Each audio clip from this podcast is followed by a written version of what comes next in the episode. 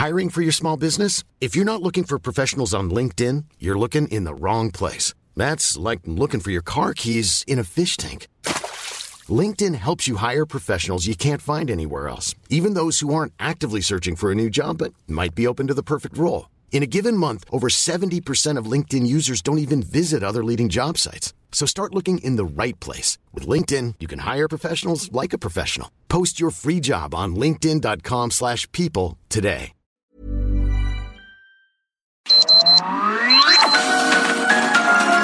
Heraldo Media Group presenta Sergio Sarmiento y Lupita Juárez. Información veraz y oportuna con un toque personal y humano. Por El Heraldo Radio, donde la H suena y ahora también se escucha.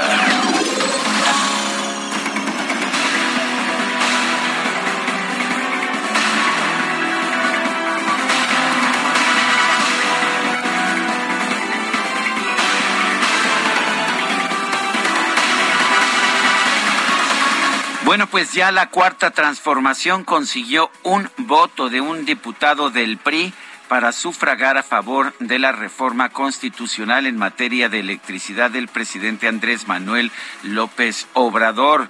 Se trata de Carlos Miguel Aiza Damas. Él es uh, diputado por el PRI que anunció ayer que va a votar a favor de la reforma eléctrica impulsada por el presidente Andrés Manuel López Obrador. Dijo que lo hará por el bien de México y que no puede actuar a capricho por mandato autoritario del PRI, sino del lado correcto de la historia. Lo hago convencido de que no podemos estar en contra del desarrollo de México ni de la voluntad de millones de mexicanos. Hoy la sociedad nos demanda y exige a los representantes populares no anteponer intereses de grupo, de alianzas electorales o personales. Nuestra alianza debe ser con el pueblo de México. Esto es lo que dijo el diputado Carlos Miguel Aiza Damas, quien vale la pena señalar es hijo de Carlos Miguel Aiza González, exgobernador del estado de Campeche, a quien se le acaba de premiar con una embajada, con ser embajador ante la República Dominicana el diputado federal que cambió su punto de vista hizo una invitación a sus compañeros de partido para reivindicarse y reflexionar sobre el voto que van a dar el próximo domingo 17 de abril, sí, el domingo de resurrección en el Congreso de la Unión por el bienestar del país. Eh, bueno, vale la pena señalar que con esto ya hay un diputado del PRI. Faltan, faltarían 56 diputados más para que pudiera Morena obtener la mayoría calificada, una mayoría de dos terceras partes, con 334 diputados que necesita el partido para conseguir la aprobación de la reforma constitucional en materia de electricidad que ha sido impulsada, impulsada por el presidente Andrés Manuel López Obrador. Son las siete de la mañana con dos minutos, siete con dos. Vamos a Vamos a estar ah, eh, aquí informándolo a usted a todo lo largo de esta mañana. Eh, me parece que lo podemos hacer con mucho gusto y lo podemos hacer muy bien. Además, le vamos a dar el lado amable de la noticia el lado amable de la noticia es importante porque a veces sí nos gusta hacerlo, aunque no siempre la información lo permite. Guadalupe Juárez, ¿cómo estás? Muy buenos días. Hola, ¿qué tal? Qué gusto saludarte, Sergio Sarmiento. Buenos días para ti, amigos. Muy buenos días. Bienvenidos a la información en vivo, en directo y a todo color. Aquí estamos, por supuesto, con el gusto de siempre. Y bueno, cómo le gritaban ayer, cómo le decían en redes sociales y sus propios compañeros, traidor a la patria.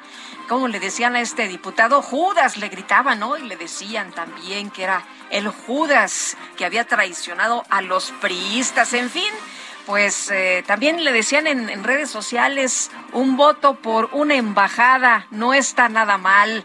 Bueno, pues así, así las cosas el día de hoy estaremos muy pendientes, estaremos eh, platicando con diferentes eh, legisladores sobre este tema de la votación de la reforma eléctrica el próximo domingo, sí, el próximo domingo de resurrección. Y bueno, al menos, al menos cinco puentes fronterizos entre Texas y otros estados del país ayer tenían unos atorones ahí en los cruces de transporte de carga por revisiones del gobernador Greg Abbott. El mandatario de Nuevo León, Samuel García, pactó liberar inspecciones en el cruce de Colombia, que es limítrofe con el estado eh, bajo su mando. Y bueno, Abbott y García se reunieron, por cierto, ayer en Laredo y Abbott anunció el retiro inmediato de las revisiones extras que afectaron hasta 60% del flujo comercial del cruce de Nuevo León con Texas tras un compromiso de vigilar desplazamientos de migrantes del propio gobernador Samuel García.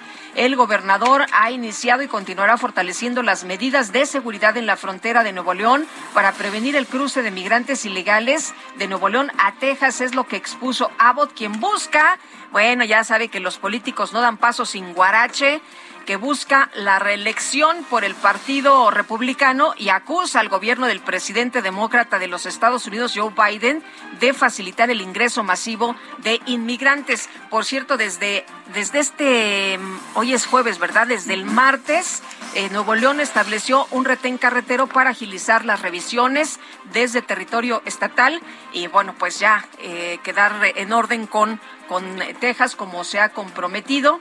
Eh, dicen que quieren asegurar que Texas se sienta cómodo haciendo negocios con Nuevo León y que juntos puedan tener más negocios y continuar con el comercio.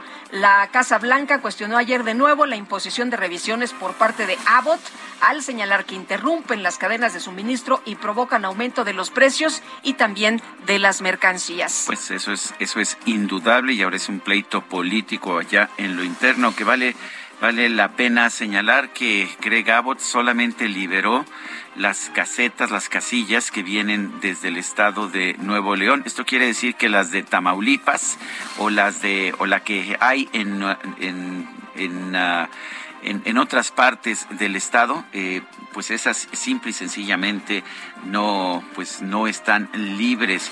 Y para, para que las cosas no fueran fáciles, de todas formas, tres tráileres fueron incendiados en la entrada del puerto internacional Reynosa Far. Esto por presuntos delincuentes que se enfrentaron a balazos con policías estatales ayer por la tarde en esa frontera con los Estados Unidos. La Secretaría de Seguridad del Estado de Tamaulipas informó que tres personas fueron detenidas y dos camionetas aseguradas después del incidente que provocó la paralización del flujo de tracto camiones que a diario cruzan por el paso binacional entre Tamaulipas y Texas. Policías estatales aseguraron dos camionetas y detuvieron a tres personas que habían participado en el incendio de tres tráileres en el puente internacional FAR. Los elementos policiales recibieron un reporte del Servicio de Videovigilancia, el C5, lo que activó de inmediato una persecución de camionetas identificadas como participantes en la quema de los vehículos de transporte. A las tres horas con quince minutos de la tarde se controló la situación y la vialidad entre los dos países se recuperó sin que se reportaran víctimas. Son las siete de la mañana, siete de la mañana con siete minutos.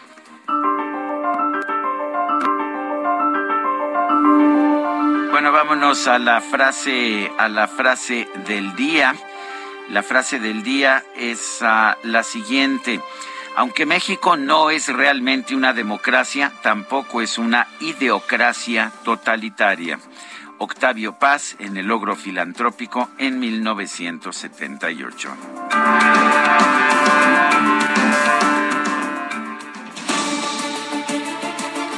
Y vamos ahora con las preguntas. Ya sabe usted que nos gusta preguntar. A mucha gente que nos escucha le gusta responder. Ayer, por ejemplo, preguntamos, ¿piensa usted que con la reforma eléctrica del gobierno bajarán las tarifas de la luz? Sí bajarán, nos dijo 4.8%. No, subirán fue lo que nos respondió el 89.9%, no sé 5.3%. Recibimos 6.838 participaciones. La que sigue, por favor. Vamos, por supuesto, de inmediato, mi queridísimo DJ Kike. La pregunta ya la coloqué en mi cuenta personal de Twitter, arroba Sergio Sarmiento. ¿Piensa usted que el gobierno debe tener un monopolio sobre el litio? nos dice que sí el 13.4%, que no 80.1%, quién sabe, 6.5%. En 37 minutos tenemos ya 857 votos. las destacadas del Heraldo de México. Y ya está con nosotros Itzel González con las destacadas esta mañana. Itzel, ¿cómo estás? Muy buenos días. Muy buenos días, Lupita, Sergio, Destacalovers. Jueves, jueves santo, jueves 14 de abril del 2022. Por supuesto que estamos completamente en vivo esta mañana desde las instalaciones del Heraldo de México porque la información no descansa y nosotros tampoco. Pues ni modo, días santos, pero hay que trabajar, así que comenzamos con las destacadas del Heraldo de México vas a ganar unas indulgencias, mi querida mm, Itzel. por trabajar en Jueves Santo. Dios te oiga, Dios te oiga, Lupita. Dios quiera. Dios quiera. Vámonos, en primera plana, COVID-19, presidente instruye vacunar a menores. En abril concluye inmunización de adultos y el turno siguiente es para niños y niñas, pues las dosis ya fueron pagadas país. Reforma eléctrica se revela priista y va con Morena. La dirigencia del tricolor acusa a Miguel Aiza de traidor a la patria por anunciar voto a favor de la iniciativa del Ejecutivo. Ciudad de México, Semana Santa, retoman visita al balneario. Capitalinos buscan espacios de esparcimiento tras dos años confinados por la pandemia de COVID-19. Estados, frontera sur, tienden cerco de seguridad. Militares realizan operativos cerca de Puente Internacional con Guatemala para disminuir ilícitos.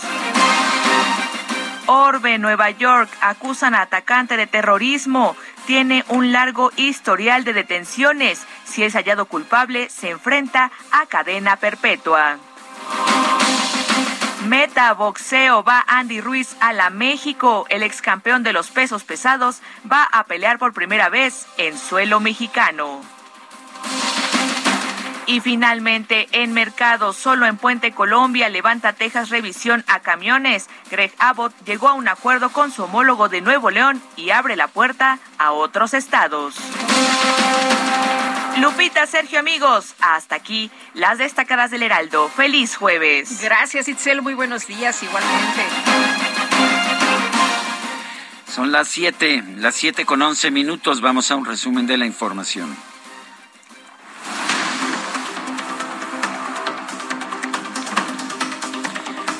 El Tribunal Electoral del Poder Judicial de la Federación informó que este miércoles recibió el acuerdo del Instituto Nacional Electoral sobre el cómputo final de la consulta de revocación de mandato.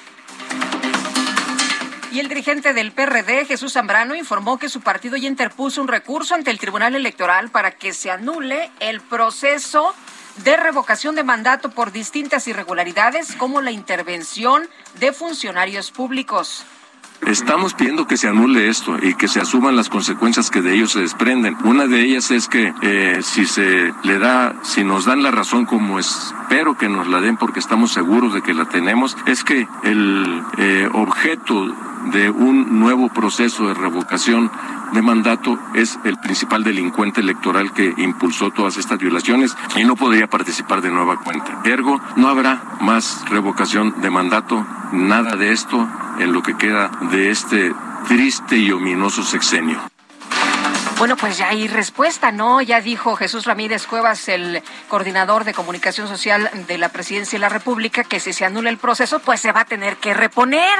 Es decir, pues tendría que hacerse otro ejercicio como que ya se hizo, pero aparte tendría que ser con cargo al Instituto Nacional Electoral que significa que es con cargo a los ciudadanos, porque resulta que todos los costos del Instituto Nacional Electoral los pagamos los ciudadanos. La Comisión de Quejas y Denuncias del Instituto Nacional Electoral decidió no aplicar medidas cautelares contra el presidente López Obrador por la difusión de su informe de gobierno del martes pasado al considerar que se trata de hechos consumados. Sí, no dijeron que no era que, que, era correcto el que hubiera dado el informe en plena temporada electoral, sino que ya pues que ya había pasado y que cada quien con su golpe.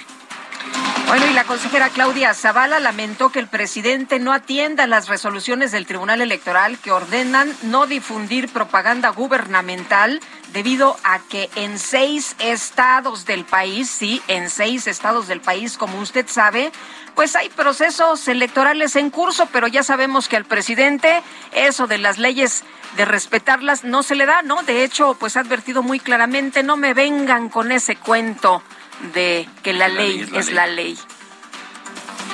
El presidente de la Coparmex, José Medina Mora, reconoció el trabajo del Instituto Nacional Electoral en la organización de la consulta de revocación de mandato.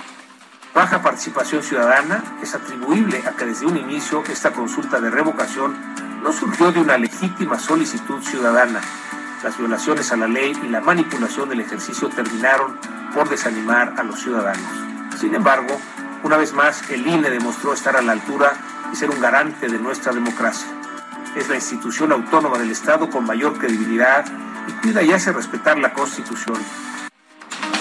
Pues sí, es una de las instituciones más reconocidas de, de, los ciudadanos mexicanos, ¿eh? Y ahí se anda dando, pues, un quien vive con el presidente de la República en popularidad los ciudadanos mexicanos apoyan al Instituto Nacional Electoral, lo reconocen, lo respetan y lo defienden, así que tiene pues muy buena, muy buena credibilidad y apoyo de la ciudadanía. En un comunicado, la Coparmex advirtió que la reforma eléctrica del presidente López Obrador va a causar un incremento al precio de la luz de por lo menos 17% en las tarifas domésticas y de 150% para las empresas. Oye, decía, veía un tuit de eh, Mario Di Costanzo que decía, a ver, se prometió que iba a bajar la gasolina y no ha bajado. ¿Ustedes creen que se van a bajar las tarifas de la electricidad? El diputado federal del PRI, Carlos Miguel Aiza Damas, anunció que va a votar a favor de la reforma eléctrica del presidente López Obrador, ya que Morena aceptó incluir las propuestas de la oposición. Aseguró que su compromiso es con el pueblo, no con caprichos o intereses de una persona o grupo. A través de Twitter, el dirigente nacional del PRI, Alejandro Moreno, consideró que el diputado Carlos Miguel Aiza traicionó al PRI y también a México. Afirmó que la democracia da oportunidades inmerecidas a personas desleales. pues a él la posición de diputado se la consiguió su papi, que era gobernador de Campeche, eso sí lo sabemos todos. El coordinador de Morena en la Cámara de Diputados, Ignacio Mier, celebró la valentía, congruencia y honestidad política del diputado Carlos Miguel Aiza Damas, que cambió el sentido de su voto, que anunció que va a votar a favor de la reforma. No, bueno, pues ahora Morena lo ve como un héroe. Qué barbaridad. Cinco diputados de Morena en el Congreso de Oaxaca anunciaron la conformación de una nueva bancada denominada Diputados del Grupo Parlamentario de la Cuarta Transformación. El gobernador de Jalisco, Enrique Alfaro, informó que este miércoles fue vinculado a proceso el exsecretario de Salud del Estado, Antonio Cruz Esmada, por un presunto desfalco a las finanzas públicas de la entidad. Y la Fiscalía General de San Luis Potosí informó que la ex candidata de Morena al gobierno de la entidad, Mónica Rangel, fue detenida por un presunto fraude de 22 millones de pesos, uso abusivo de funciones públicas y también por asociación delictuosa. Al Alonso Castillo, hijo de Alejandra Cuevas Morán, quien fue acusada por la muerte del hermano del fiscal general de la República, Alejandro Gertz Manero, informó que sostuvo un encuentro con el secretario de Estado de la Unión Americana, Alejandro Mayorkas, para exponerle el caso de su madre. Es con el secretario de Seguridad de la Unión Americana, no con el secretario de Estado. Bueno, María de la Luz Valderas, titular de la Comisión para la Búsqueda de Personas Desaparecidas de Nuevo León, señaló que la mayoría de los reportes que recibe el organismo son de personas que se ausentan de manera voluntaria. Aseguró que en su estado no hay bandas dedicadas al secuestro ni a la trata de mujeres. Esto es lo que dice la titular de la Comisión para la Búsqueda de Personas Desaparecidas de Nuevo León. Mientras tanto, las autoridades de Zacatecas confirmaron que dos mujeres y una niña fueron asesinadas en un ataque armado en la carretera federal 44 entre los municipios de Fresnillo y Valparaíso. Siete personas más resultaron heridas. Bueno, la Fiscalía de Oaxaca abrió una carpeta de investigación por el delito de feminicidio tras el hallazgo del cuerpo de Frida Alondra, una niña de 13 añitos que fue reportada como desaparecida el 9 de abril en el estado de Guerrero. Este miércoles fueron hallados los cuerpos del director de Limpia del Ayuntamiento de Iguala Guerrero, José Isabel Baena, y del supervisor de ruta Dante Ezequiel Bernal sobre la carretera Iguala-Tasco. La Fiscalía General de Querétaro informó que otros dos hombres fueron detenidos por los hechos violentos registrados el pasado 5 de marzo en el estadio de la Corregidora. Y en Tamaulipas, un grupo de conductores de tracto camiones realizó un bloqueo en el puente internacional Reynosa Far para protestar por el nuevo protocolo de inspecciones de seguridad impuesto por el gobierno de Texas. Bueno, unas horas más tarde, los transportistas retiraron el bloqueo debido a que presuntos integrantes del crimen organizado incendiaron por lo menos cuatro camiones. No les conviene a los delincuentes que esto esté atorado. Bueno, fueron y les quemaron los camiones y se quitó el bloqueo. La Cámara Nacional del Autotransporte de Carga, la Canacar, denunció que las revisiones extraordinarias en el cruce fronterizo de Reynosa Far provocan pérdidas de entre 7 y 8 millones de dólares cada hora. El gobernador de Nuevo León, Samuel García, se reunió con su homólogo de Texas, Greg Abbott, para firmar un acuerdo de entendimiento con el objetivo de detener las inspecciones adicionales al transporte de carga de la frontera común. En el encuentro, el gobernador Samuel García aseguró que ya puso en marcha distintas acciones de seguridad para prevenir el cruzo de migrantes indocumentados a Texas. Two states, and I think the most important states of our countries, are making a memorandum of understanding that we have to help both sides to have a border with much more security. Bueno, y el gobierno de los Estados Unidos señaló que las inspecciones unilaterales que ordenó el gobernador de Texas, Greg Abbott, a los camiones de carga provenientes de México han provocado una reducción del tráfico comercial entre ambos países hasta de hasta el 60%. El gobierno de Texas envió a Washington un autobús con migrantes indocumentados que fueron detenidos en la frontera con México como parte de una iniciativa del gobernador Abbott para exigir que el gobierno federal detenga la migración ilegal. Les dijo, bueno, ¿quieren tanto ustedes a los migrantes ilegales? Ahí les mando este autobús completo para que ustedes lidien con ellos. Ahí les van, ahí les van. Bueno, pues es un tema, un tema del señor Abbott que quiere reelegirse. Y las autoridades de Nueva York confirmaron la captura de un hombre identificado como Frank James, presunto autor del tiroteo del martes pasado en una estación del metro que dejó 23 personas heridas. En Grand Rapids, Michigan, decenas de personas protestaron en las calles luego de que se dieron a conocer distintos videos que muestran la muerte de un joven de raza negra sometido por un policía blanco. En información de los deportes, quedaron definidas las semifinales de la UEFA Champions League, Liverpool contra Villarreal y Manchester City con, contra el Real Madrid.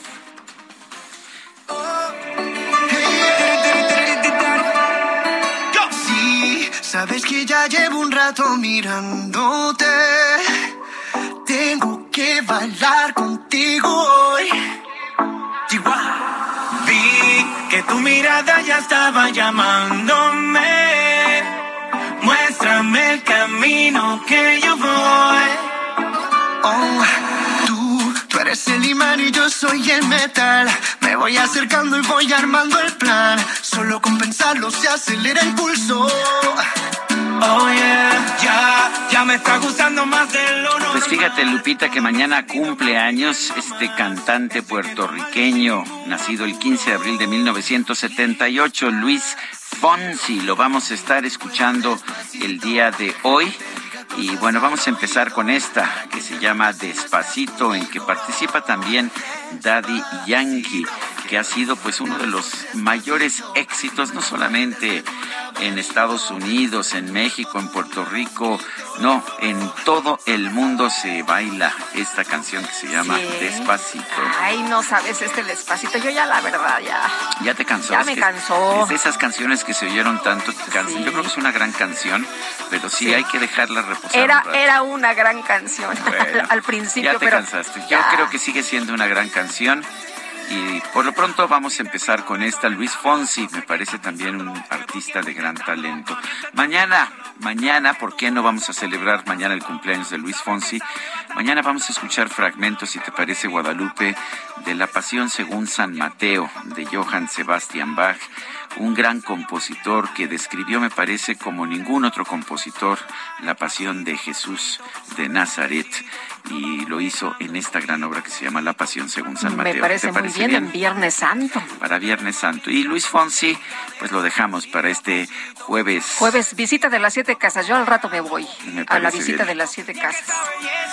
Siete con veinticuatro. Vamos a una pausa y regresamos. Tengo la pieza. Despacito. Quiero respirar tu cuello despacito. Deja que te diga cosas al oído. Para que te acuerdes si no estás conmigo.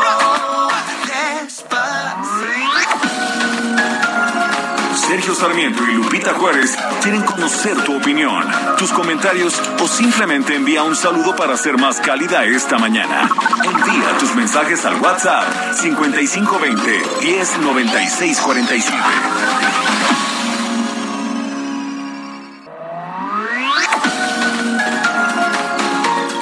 Continuamos con Sergio Sarmiento y Lupita Juárez por El Heraldo Radio. En Soriana siempre te llevas más. Aprovecha un 20% de descuento en todos los quesos Oaxaca a granel y 25% de descuento en todos los bloqueadores y bronceadores. Sí, 25% de descuento. Soriana, la de todos los mexicanos. Solo abril 14. Aplican restricciones. Pálido en Hiper y Super. Me quedo callado.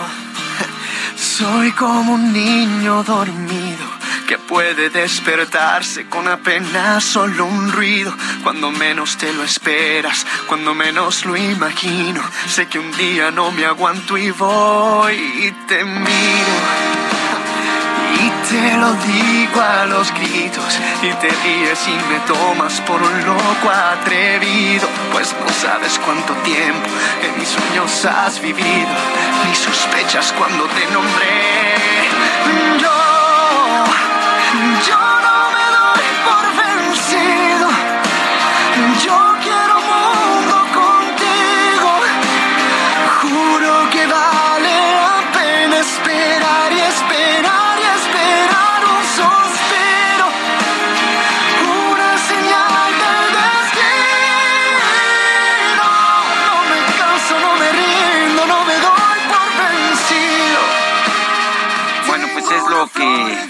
estamos escuchando No me doy por vencido, canta Luis Fonsi, quien mañana, mañana cumple, años.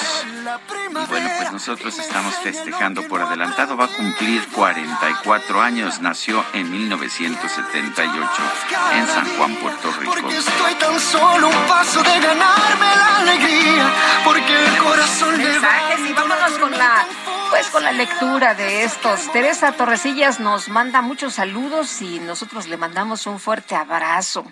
Dice otra persona, productivo jueves, los monopolios y los subsidios son lesivos para cualquier economía.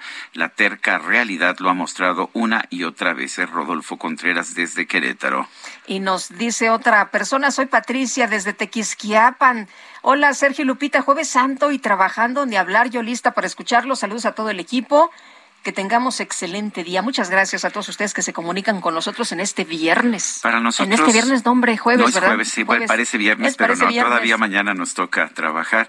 Para nosotros es importante estar al aire todos los días, estar siempre en vivo. No nos gusta estar grabado, siempre pensamos que hay información que surge de último momento. No quiere decir que no descansemos, a veces se escapa por ahí un par de días Guadalupe Juárez, a veces lo hago yo.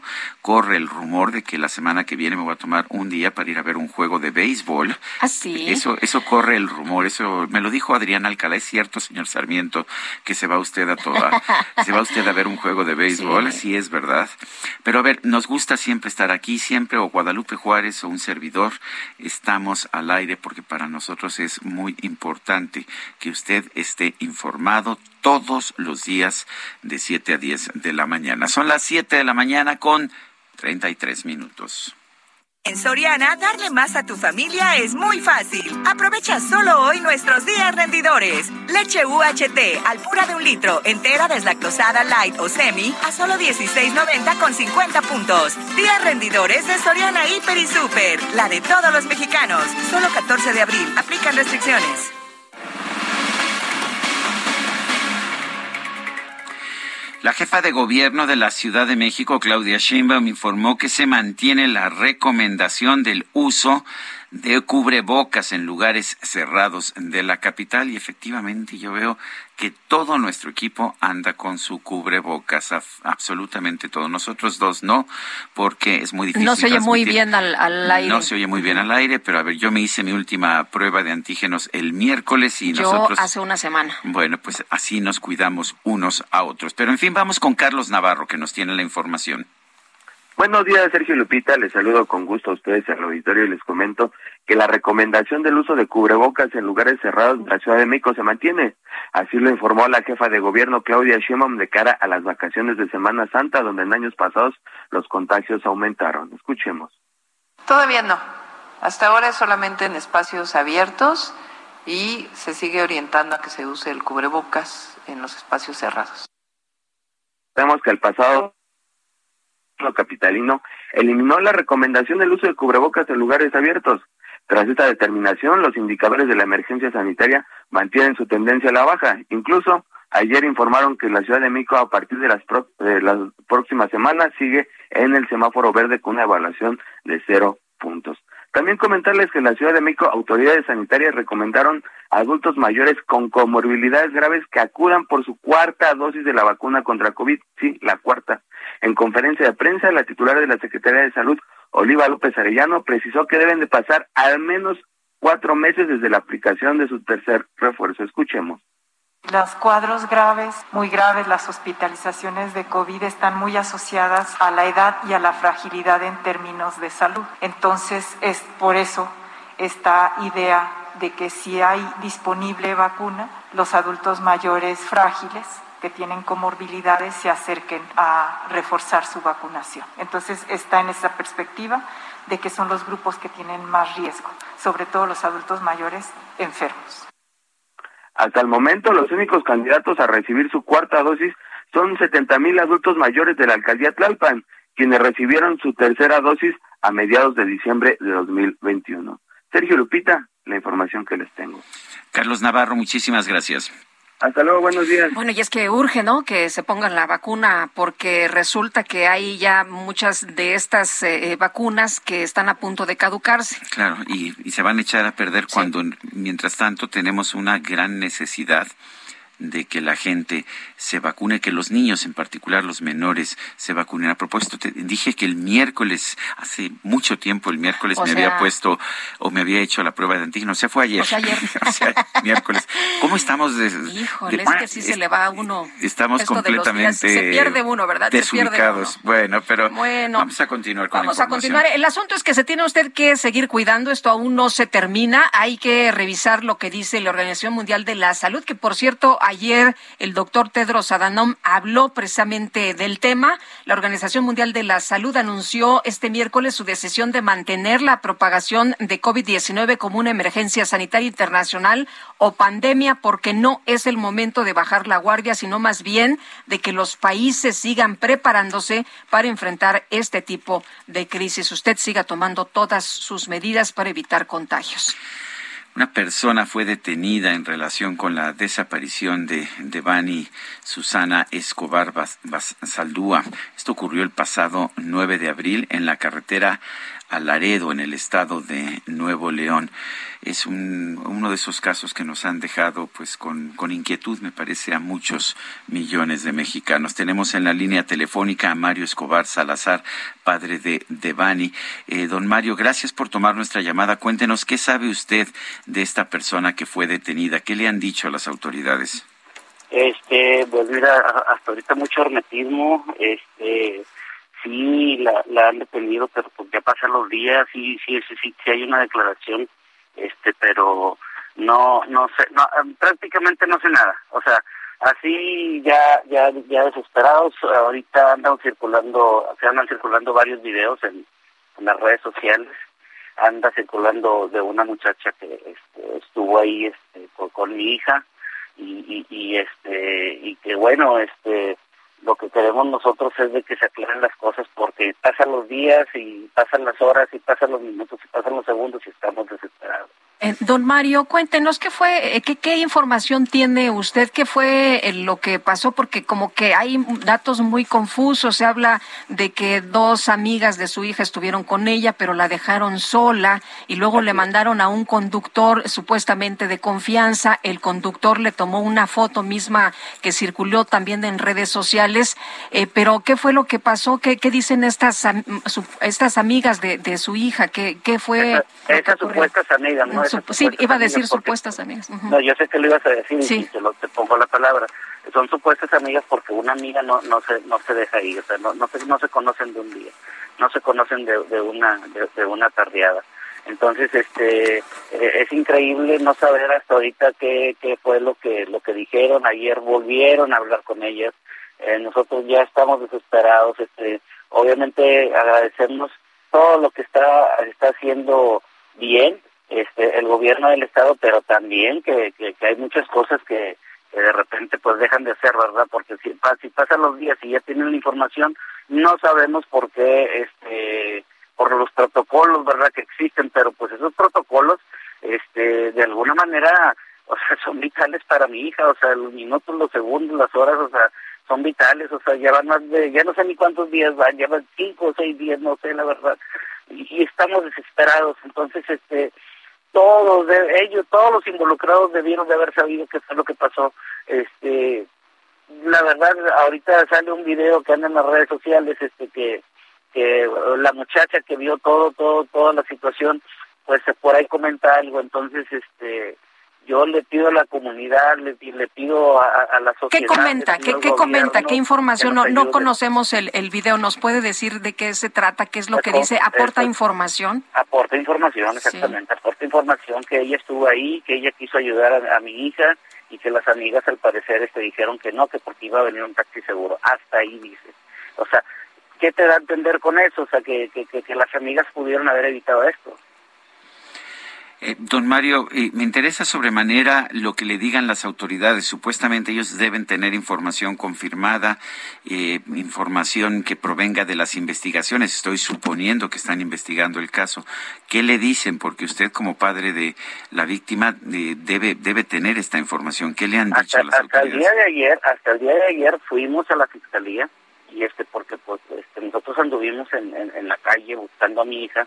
Hasta el día de ayer no, nos decían, eh, nos enseñaron un video, ¿sí? Este, está documentado ese video, pero ese video está en las redes sociales. O sea, no, no, o sea, un video que yo ya había visto, un video en, el cual, este, no es Devani, eh, donde encuentran a una persona en Tijuana, ¿sí? Este, no es Devani, pero hay muchos videos, o sea, eh, entonces no entiendo cómo nada más documentan ese video y documentan una prenda en muchos días de búsqueda, ¿sí me explico? Este y, y, muchas cosas que salen en las redes sociales este no están documentadas a lo mejor porque no están confirmadas pero bueno también ese video pues no era mi hija Don Mario, hay una fotografía donde eh, su hija está en la, al parecer en la carretera y supuestamente la mandó el chofer que fue a recogerla. ¿Por qué el chofer mandaría una foto de su hija a, las eh, supuestas amigas? Cuéntenos qué información tiene o qué. y, y, yo les pregunto a las autoridades, oye, pero ¿por qué? O sea, y, y si es la última foto de mi hija, o sea, ¿a quién se le ocurre dejar a una persona en el medio del camellón y tomarle una fotografía? Es, lo, es lo que es lo que nos hemos estado preguntando. Y, y, este y ya pasan los días y nos dicen está aquí está allá y nos hemos movido para todos lados.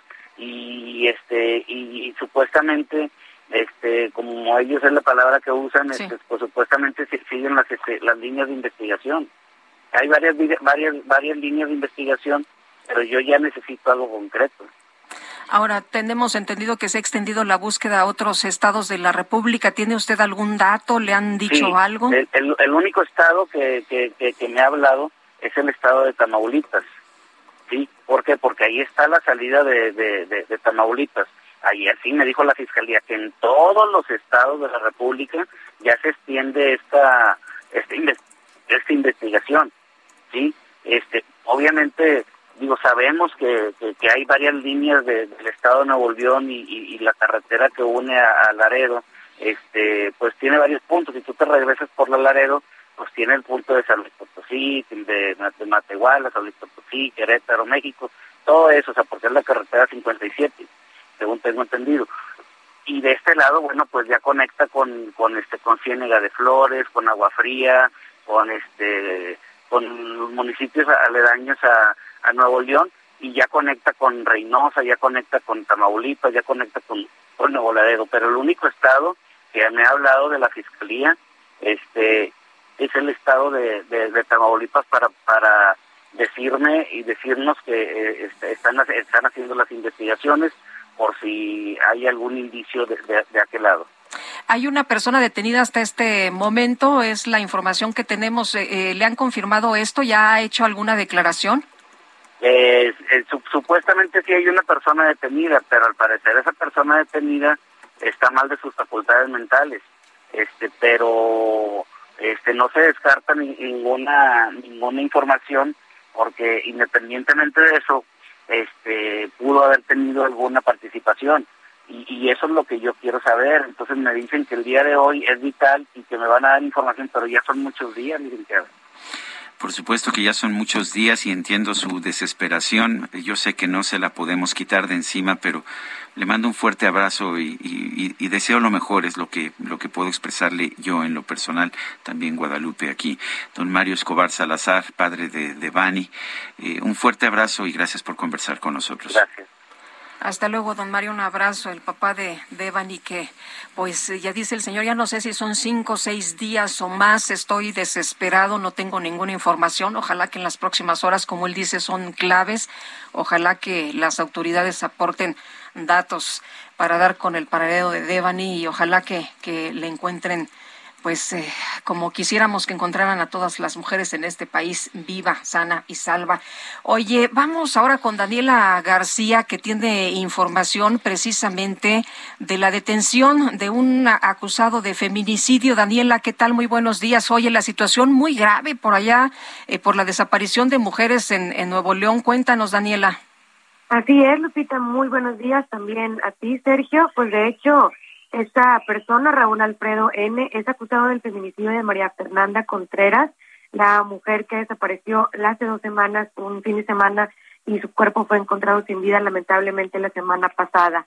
El Raúl Fernando N. ya recibió prisión preventiva mientras espera su audiencia que fue pospuesta para el próximo viernes 15 de abril. Fue detenido el martes en el estado de Coahuila y fue trasladado a Nuevo León se presentó a una audiencia virtual por el delito de desaparición de la joven de 27 años. Sin embargo, su defensa solicitó una ampliación del término, por lo que la audiencia fue pospuesta para el viernes. El juez ordenó mantenerlo bajo prisión preventiva oficiosa hasta que se resuelva el caso. De esta manera, pues bueno, el presunto autor material del crimen de Contreras permanece en el penal 2 de Apodaca hasta este viernes, por lo menos cuando se cumple el plazo de 72 horas que solicitó la defensa y se define si se vincula o no a proceso. Ahora el viernes a las 10 de la mañana será la audiencia por el delito de desaparición, pero el, eh, la audiencia por el delito de feminicidio será a las 3 de la tarde en ese mismo día. De acuerdo a la ficha emitida por la Fiscalía General de Justicia, esto es porque se le considera probable el probable responsable del feminicidio de María Fernanda Contreras. De acuerdo a las investigaciones, él habría llevado a la joven con quien tenía una relación de confianza al domicilio donde fue encontrado su cuerpo sin vida. Esto a principios de este mes de abril. Lupita. Oye, ¿y, cuántas mujeres desaparecidas? Se tiene el reporte, veía yo algunos datos de más de 20 mujeres desaparecidas en estos últimos días. Sí, de hecho, eh, hay alrededor de 15, algunas están reportando por parte de la autoridad que se, se han localizado en este momento, pero hay que mencionarlo también. El dato que compartió la Secretaría de Seguridad Pública, eh, son datos oficiales, Lupita, es que durante el mes de marzo eh, se tenía el reporte de ocho personas desaparecidas por día. La verdad es que sí están elevando bastante el número de desapariciones en el estado de Nuevo León en los pasados meses. Muchas gracias por el reporte, Daniela. Y bueno, pues eh, el, ya este detenido, supuesto responsable. Claro que sí, seguiremos muy pendientes. Muy buenos días. Hasta luego, por lo menos en este caso, pues hay un detenido. Bueno, por lo menos hay un detenido, aunque realmente estamos viendo una situación muy complicada ya en el estado de Nuevo León. Eh, hace unos días, de hecho, se ha viralizado un video de un presunto intento de secuestro en contra de una joven que, como Devani, se encontraba sola sobre una calle. Según una usuaria de TikTok, arroba Yanimed212, estos hechos ocurrieron en Monterrey. Ahí se captó el momento en que dos dos, personas, dos sujetos, dos hombres tratan de meter a su auto a una mujer por la fuerza. La grabación data del 8 de abril del 2022. Estos hechos ocurrieron a las 5 de la mañana con 52 minutos. Una mujer se encuentra sola en una avenida, como fue el caso de Devani, y de pronto un auto con dos hombres a bordo se detiene frente a ella. Se baja del vehículo el copiloto, quien intenta tomar por la fuerza a la chica. La mujer lo esquiva y corre en dirección contraria al vehículo y logra escapar de sus captores. Hasta este momento se desconoce si realmente se trataba de un intento de secuestro de alguna otra situación, pero pues ante, ante el caso de, de Bani y otros casos de desapariciones de mujeres en Nuevo León, pues esto ha generado un enorme interés en redes sociales. Y vámonos ahora con Carlos Navarro, que nos tiene información de la localización de Fernanda Jael Rodríguez Monroy, una estudiante que estaba en calidad de desaparecida y que al parecer pues se fue por su voluntad, pero afortunadamente y la buena noticia es que la localizaron y la localizaron con vida. Carlos, cuéntanos qué tal, buen día. Buenos días, Sergio Lupita. Les saludo con gusto a ustedes al auditorio. Les, les comento que Fernanda Jael Rodríguez Monroy, quien tiene 16 años de edad y es estudiante del Centro de Estudios Científicos y Tecnológicos 14 del Poli, fue localizada después de que fuera reportada como desaparecida. La Fiscalía Capitalina informó que derivado de los trabajos de búsqueda desplegados por equipos multidisciplinarios, fue localizado sana y salva. Resultados de labores de inteligencia realizadas por agentes de la Policía de Investigación, en coordinación con el grupo especializado en búsqueda y reacción inmediata, permitieron ubicarla en Pachuca Hidalgo. La joven fue resguardada para ser trasladada a la ciudad de Mico a fin de que el personal adscrito a la Coordinación General de Investigación de Delitos de Género y Atención a Víctimas le brindara atención general. Recordemos que el martes pasado amigos y familiares realizaron una protesta frente a su escuela para exigir una explicación sobre la desaparición. Incluso previa a esta noticia, la jefa de gobierno Claudia Sheinbaum habló sobre las investigaciones del caso de Fernanda y otras dos chicas del poli que estaban en calidad desaparecidas. Escuchemos. Tiene avances muy importantes la fiscalía, Ella, ellos son los que tienen que informar, pero sí hay muchos avances en la investigación eh, y ya pues informarán, pero están en contacto con las familias muy de cerca. Comentarles que aún no hay noticias de Lucía Saraí Cueva Rosas, quien también estudia en el CECIT 14 y desapareció el viernes primero de abril. Fue vista por última vez en la calle Peluqueros, en la colonia michoacana, alcaldía Venustiano Carranza, y también de Valery Vianey Martínez López, también de 16 años, quien es estudiante del CECIT 1 y desapareció el pasado 28 de marzo. Sergio Lupita, la información que les tengo. Híjole, pues estaremos muy pendientes eh, de estas de estas eh, dos eh, jóvenes, Carlos, porque bueno nos nos tienes la buena de esta Fernanda Jael Rodríguez, pero faltan todavía dos jóvenes que dos adolescentes que siguen desaparecidas. Es correcto, incluso ayer la Fiscalía Capitalina adelantaba que posiblemente eh, fue se, se retiraron de manera voluntaria, sin embargo, la única que ha sido localizada y confirmada que está sana y salva es Fernanda Jael. Aún falta el, ubicar a Valerie Villaney y Lucía Sarí, ambas estudiantes de un CECIT y de 16 años. Bueno, muchas gracias, Carlos. Hasta luego, buenos días. Igual para ti, buenos días. Y también hay desapariciones de mujeres en Oaxaca y ahí eh, por lo menos un caso ha terminado de forma trágica. Eh, se trata del caso de Frida Alondra, quien fue vista con vida la última vez el sábado 9 de abril. Es una niña de apenas 13 años. Ella salió de su casa para dirigirse a la feria que se encontraba en una comunidad vecina ahí de Oaxaca. Tenía 13 años, eh, tenía pues, características negroides, era originaria de Coahuín, Cuaji Nuicuilapa, Cuaji Nuiculapa Guerrero, una localidad considerada entre los llamados pueblos negros de la Costa Chica. Después de tres días de desaparecida, su cuerpo fue localizada en un camino de terracería de Oaxaca. Sí, desapareció en Guerrero, apareció asesinada, apareció su cuerpo en una carretera de terracería de Oaxaca. La Fiscalía General del Estado de Oaxaca confirmó el inicio de una carpeta de investigación por el delito de feminicidio tras el hallazgo del cuerpo de Frida, de Frida Alondra. Y bueno, pues esta, esta chica, esta niña, fue vista la última vez en San Juan Bautista Lo de Soto, que pertenece a Pinotepa Nacional en la región de la costa de Oaxaca. Eh, ha participado en las investigaciones el abuelo de, de, esta niña, quien manifestó que la niña salió de su casa el pasado 9 de abril para ir a esta comunidad de Lo de Soto a la feria pero nunca volvió a la casa. Y bueno, pues durante días no se supo qué había pasado con ella, ahora se ha encontrado su cuerpo. Son las 7 de la mañana con 54 minutos. Vamos a una pausa y regresamos. Nuestro número para mensajes de WhatsApp es el 55 2010 9647. Yo no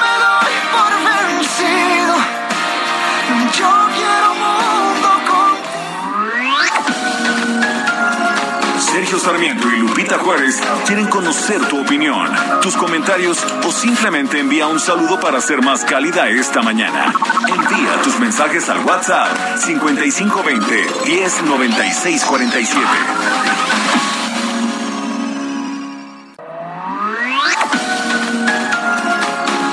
Continuamos con Sergio Sarmiento y Lupita Juárez por El Heraldo Radio.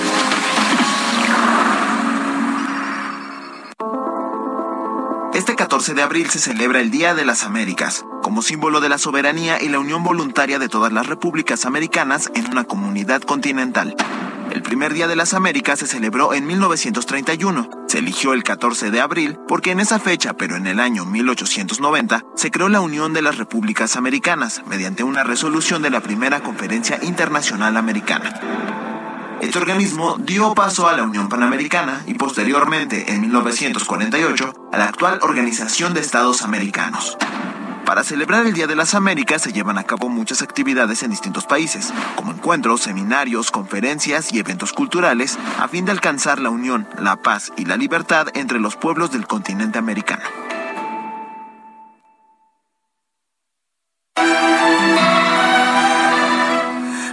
Para siempre, amor. Hoy nos toca compartir la misma luna. Y mañana quién sabrá si hay una separación o habrá fortuna. Nadie sabe amor, mañana. Quiero amarte hoy, quiero abrir todas las puertas de mi alma. Te quiero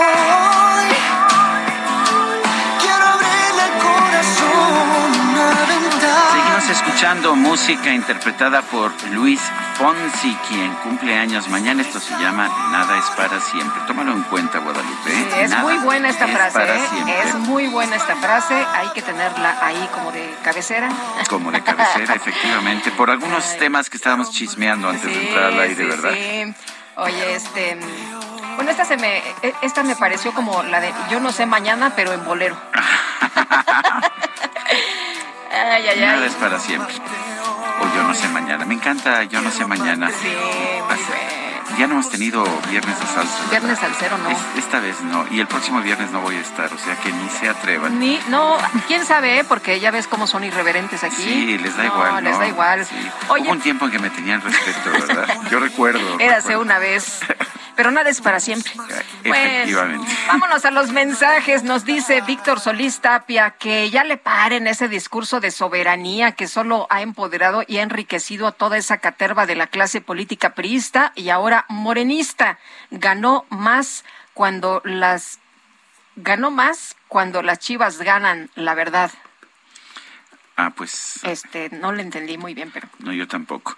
Dice otra persona, eh, buenos días, Sergio y Lupita, escuchando como todos los días su maravilloso noticiero. Un fuerte abrazo a todo el equipo de noticias.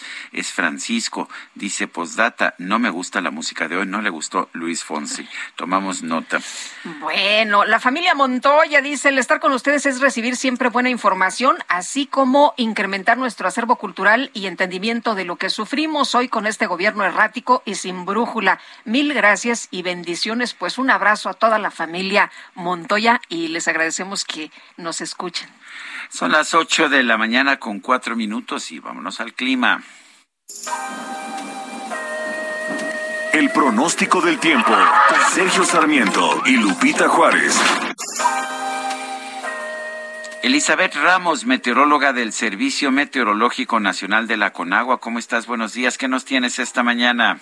Gracias, Sergio. Igualmente, muy buenos días a ti, a Lupita y al amable auditorio. Hola. Pues tenemos un sistema anticiclónico en niveles medios de la atmósfera que va a cocinar bajo potencial de lluvia y una onda de calor sobre gran parte de la República Mexicana.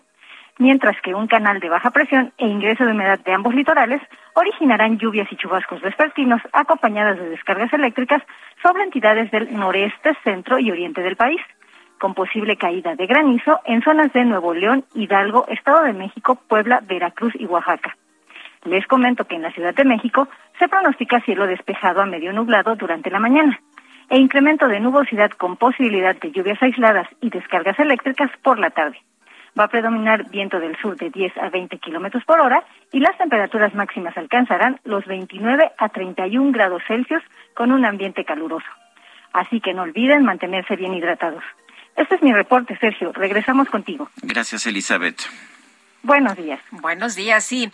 Bueno, el PRD presentó ante el INE una solicitud de nulidad de la consulta de revocación de mandato realizada el pasado domingo por las violaciones a la Constitución. Ya sabe usted que vimos, pues el acarreo, no respetaron la veda, hubo espectaculares, pintas de bardas, eh, eh, repartieron volantes, en fin, eh, amenazaron a la gente, pero pues esto no les importó mucho. Ya sabes que luego, pues tienen que pagar alguna, alguna sanción que puede ser económica, el dinero no es de ellos, no les importa, ya lo bailado, quién se los quita. Pero vamos con Elia Castillo, que nos tiene todos los detalles de esta eh, pues eh, solicitud que presentó el PRD. Elia, ¿cómo te va? Muy buenos días.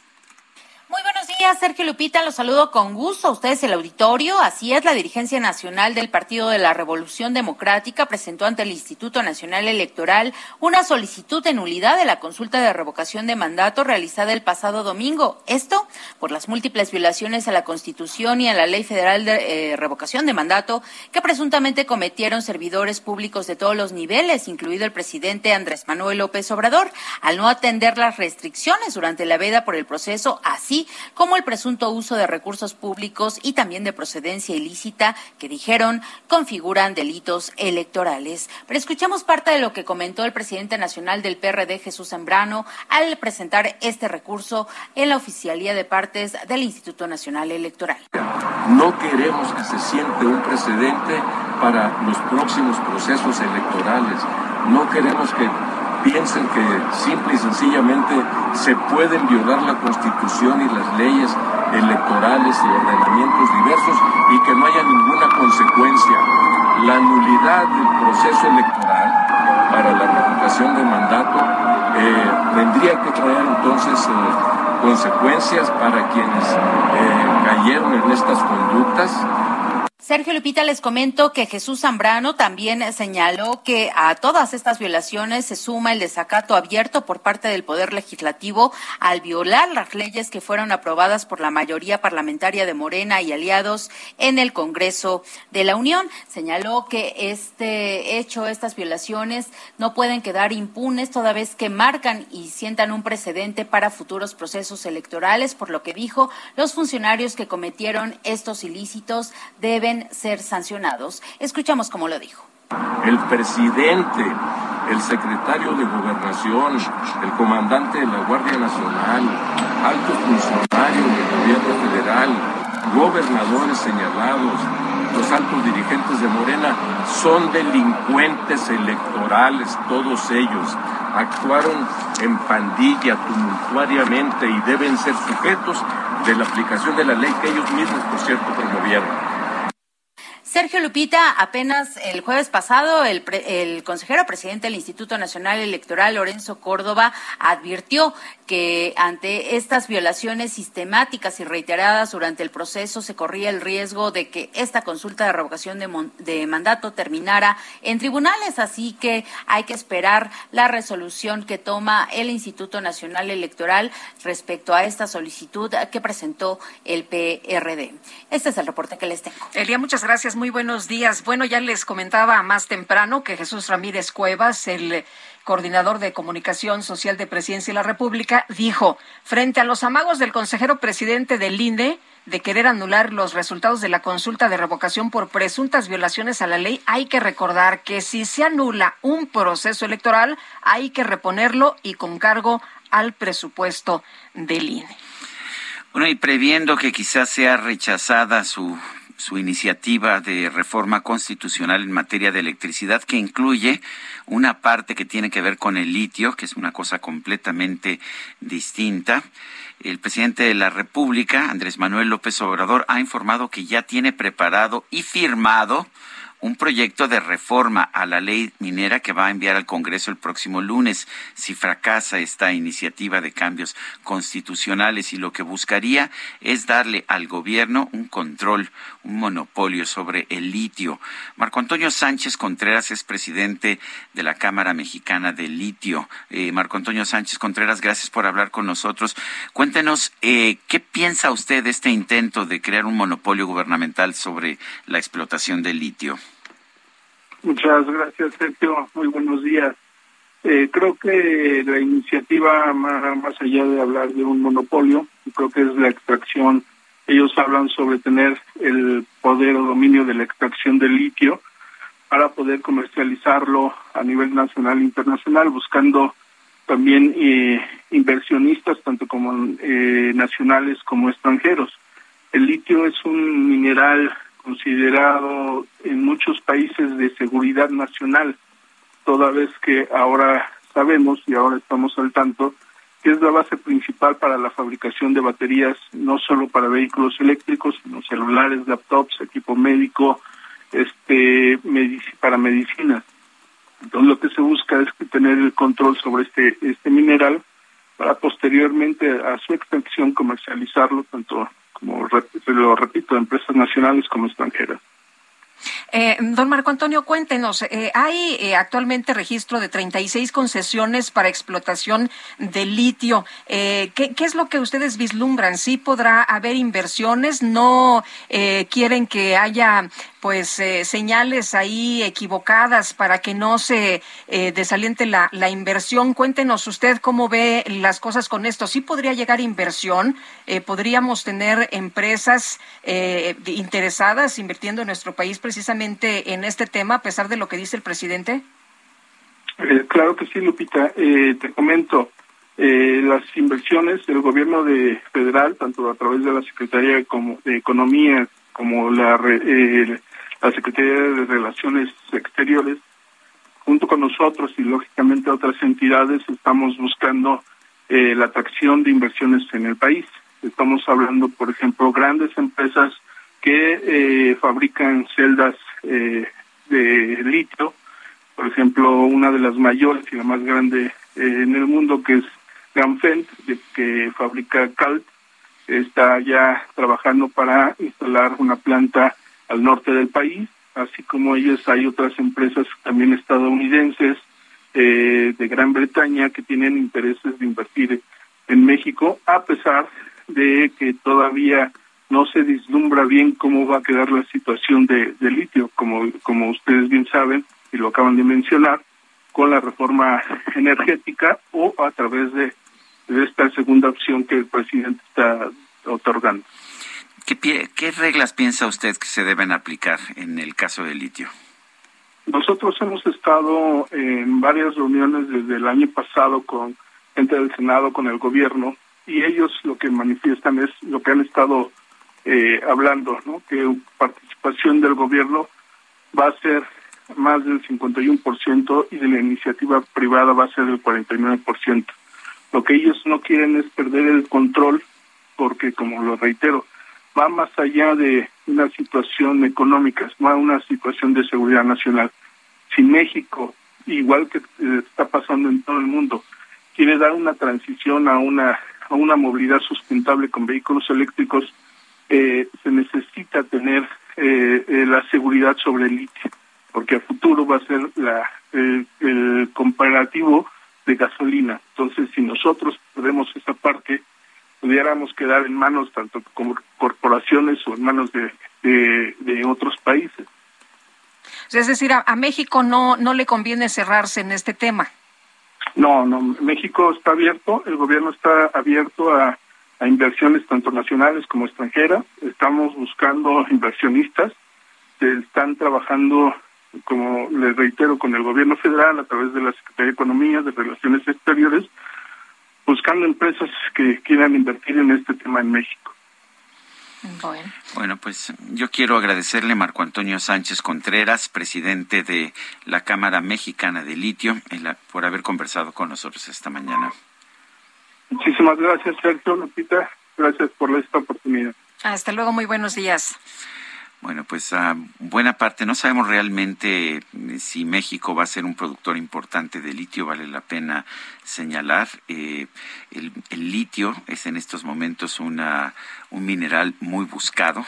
El oro blanco, le dicen. El, oro blanco, y pues vamos a ver qué pasa, pero las experiencias que hemos tenido en el pasado con estas ah, empresas monopólicas estatales que se han formado para supuestamente enriquecer eh, enormemente a México. Nos contaba ayer el químico, Guerra, sobre Proquivemex, que eh, tenía, creó un monopolio sobre el barbasco, y Uramex, que creó un monopolio sobre el uranio. Ninguna de las dos empresas produjo nada, nada más nos Elefantes blancos, ¿no? Nos costaron decenas de miles de millones de pesos. Porque eso sí pusieron oficinas muy bonitas y muy equipadas, pero que no sirvieron de absolutamente nada. Bueno, este domingo se va a llevar a cabo el debate de la reforma eléctrica, como usted sabe y la dirigencia nacional del PRI se declaró en alerta máxima. Vamos a platicar con Pedro Armentia, él es diputado federal del PRI, a quien se lo damos con mucho gusto. Pedro, ¿qué tal? ¿Cómo le va? Buenos días. Buenos días, Guadalupe. Buenos días, Sergio. Un gusto estar con ustedes. Oiga, cuéntenos primero, pues, ¿qué pasó con este señor al que le dijeron Judas el día de ayer y traidor a la patria? ¿Se les fue un voto? ¿Se les fue un compañero? Bueno, le hemos dicho, ¿no? Somos una oposición firme y segura las decisiones personales de los compañeros pues ya están plasmadas, ¿no? Y va a ser una estrategia por parte del grupo mayoritario, por parte del Ejecutivo, de andar buscando diputados para conseguir sus votos. Pero lo vuelvo a reiterar, se van a quedar con las ganas, les faltan muchísimos votos y créeme que nosotros estamos muy convencidos de que esta, esta votación va a ser histórica para el país. Tenemos que mantenernos sin temor a represalias, sin miedo a ser exhibidos, no siempre conscientes de lo que va a implicar esta reforma y estar en un solo bloque realmente hay miedo de que haya eh, activistas, de que haya grupos de Morena que impidan el acceso de los diputados de oposición, por eso van a dormir allá, pero realmente existe ese temor y legalmente qué pasa si pues los simpatizantes o los activistas de un partido impiden que los demás puedan entrar al Congreso. Bueno, Sergio, decirte que el presidente de la mesa directiva ya hizo un acuerdo con todas las fracciones parlamentarias para garantizar el acceso y garantizar la seguridad el día domingo pero no nos podemos confiar, si han sido incongruentes desde el día uno, ¿por qué confiarnos? Obviamente hay manifestaciones ya muy programadas para este fin de semana y le van a apostar a que no lleguemos los diputados, le van a apostar al desorden, le van a apostar a que no podamos entrar al recinto y emitir nuestro voto, pero nosotros estamos preparados, ya tenemos una estrategia y ahí vamos a estar. Eso pueden estar ustedes cumplan o no cumplan los acuerdos, el Partido Revolucionario Institucional estará en la votación. Eh, Pedro, se nos eh, dijo el otro día, aparte de, de una de, de, las compañeras de ustedes del Partido Acción Nacional, que había mucha presión eh, para que se pasaran los votos eh, a Morena, eh, que se estaban en algunos casos maiceando, comprando los votos y en otros casos amenazando. ¿Cómo está la presión? Mira, yo, yo he sido muy claro con esto y lo dije hace unos días, igual en, con ustedes que iba a haber una, una, una ofensiva total, clara y precisa por parte del Ejecutivo. Ellos saben que se están jugando su narrativa, su discurso, su plan de nación.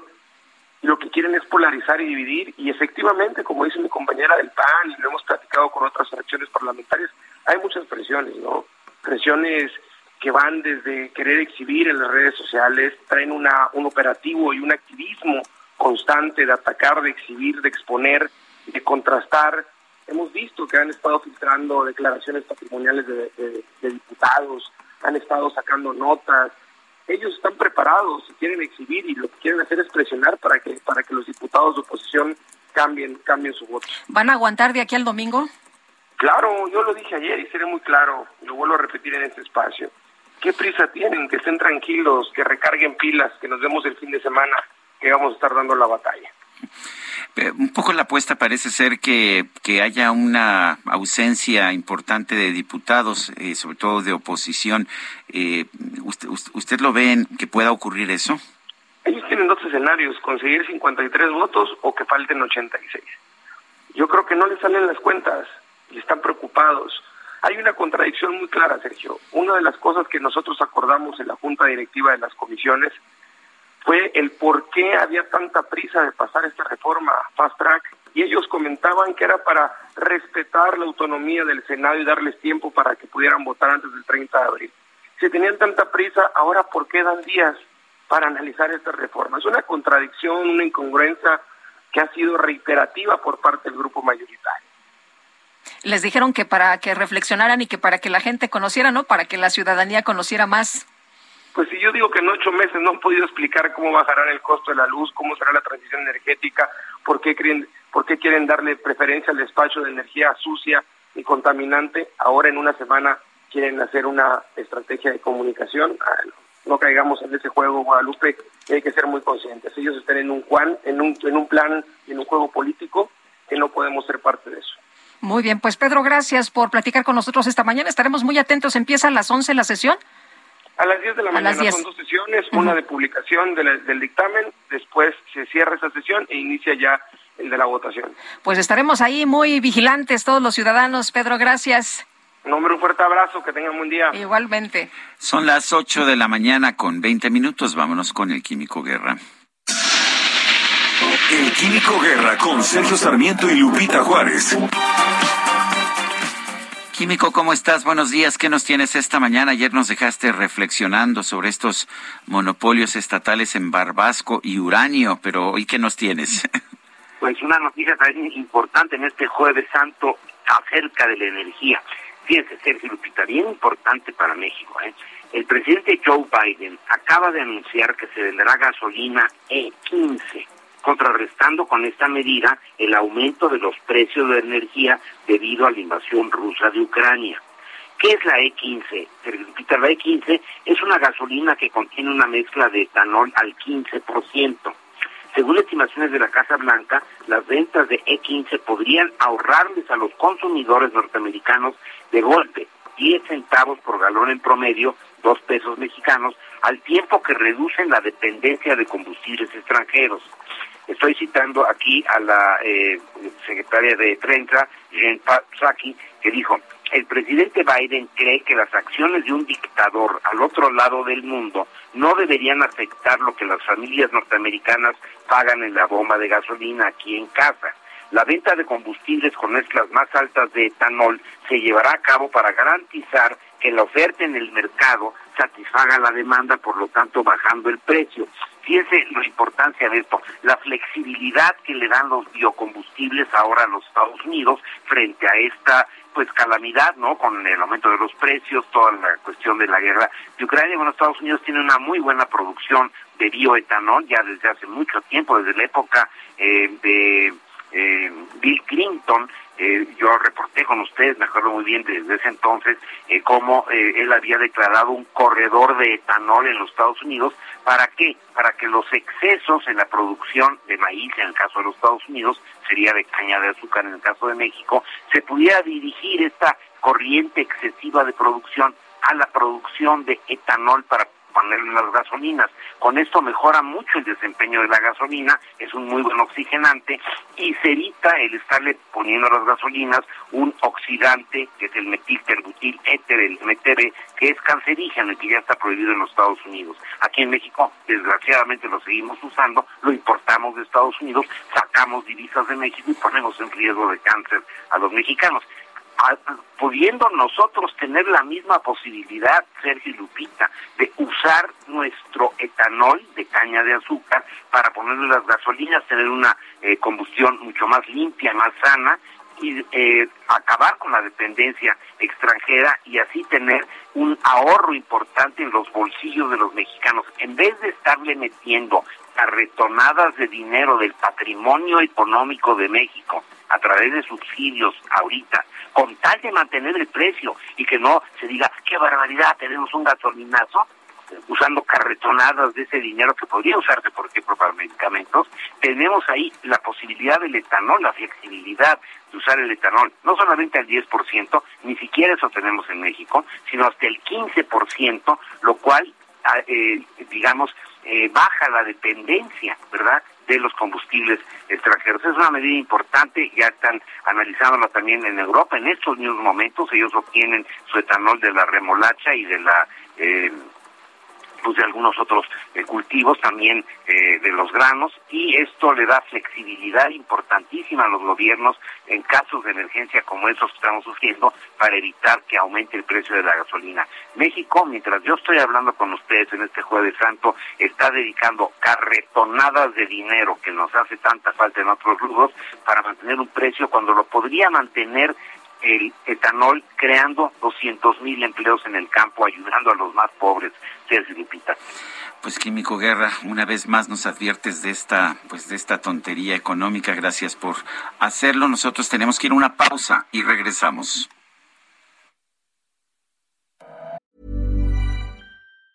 Hey, it's Ryan Reynolds and I'm here with Keith, co-star of my upcoming film If, only in theaters May 17th. Do you want to tell people the big news? All right, I'll do it. Sign up now and you'll get unlimited for $15 a month in six months of Paramount Plus Essential Plan on us. Mintmobile.com slash switch. Upfront payment of $45 equivalent to $15 per month. Unlimited over 40 gigabytes per month. Face lower speeds. Videos at 480p. Active Mint customers by 531.24 get six months of Paramount Plus Essential Plan. Auto renews after six months. Offer ends May 31st, 2024. Separate Paramount Plus registration required. Terms and conditions apply if rated PG.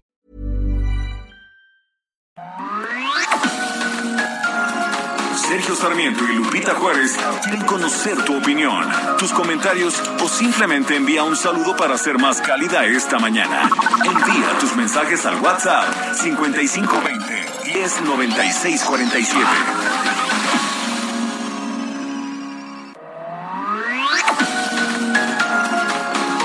Continuamos con Sergio Sarmiento y Lupita Juárez por El Heraldo Radio. Jaque Mate con Sergio Sarmiento.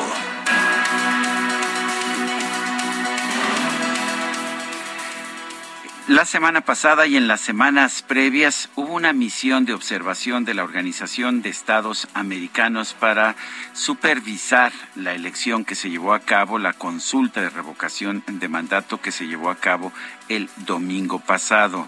¿Y por qué hubo esta misión de observación? Porque es común para todos los países de la OEA que existan estas misiones de observación en distintos países de América Latina, pero también de Canadá y de los Estados Unidos, que somos los países integrantes de la OEA. Esta misión de observación ha emitido un comunicado en el que expresa grandes preocupaciones acerca de la situación electoral en nuestro país. Entre otras cosas, la misión de observación de la OEA reiteró su preocupación por las continuas campañas de desprestigio y ataques institucionales contra el INE, que no solo aumentan la polarización existente en el país, sino que también menoscaban la democracia. Es importante escuchar lo que nos está diciendo la OEA. Durante mucho tiempo no hicimos más que avanzar en términos democráticos. Durante mucho tiempo, gracias al IFE y al INE, pudimos tener una verdadera alternancia de partidos en el poder, lo cual es la prueba de fuego de la democracia. Nuestras instituciones democráticas se fortalecieron a tal grado que incluso los consejeros del INE y del IFE acudían a otros, a otros países para ser asesores y permitirles construir mejores sistemas democráticos. Hoy lo que nos está diciendo la OEA es muy distinto y es esta preocupación de que los ataques al Instituto Nacional Electoral acaben por menoscabar la democracia mexicana. Hay que prestar atención. Yo soy Sergio Sarmiento y lo invito a reflexionar.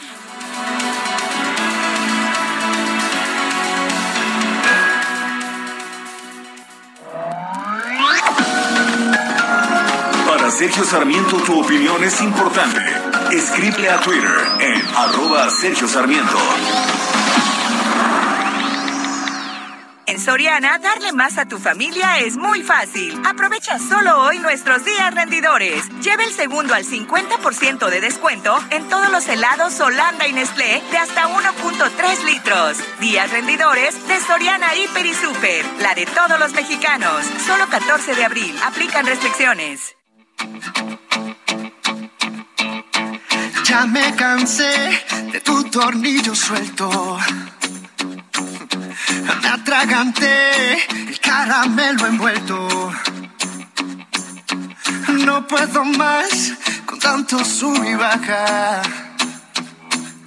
Cerca de ti estoy en desventaja.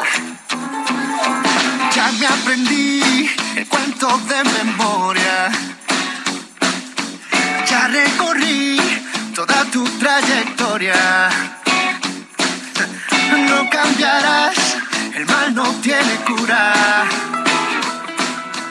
Híjole, Lupita, no cambiarás, el mal no tiene cura. Mejor hay que poner, poner el corazón en la maleta. Y vámonos, vámonos de aquí, oye, porque todo tiene un límite, ¿no? Todo tiene un Y tu límite. tornillo suelto ya me... A veces, a Ya veces. me colmó. Hay que poner el corazón en la maleta y bueno, marcharse.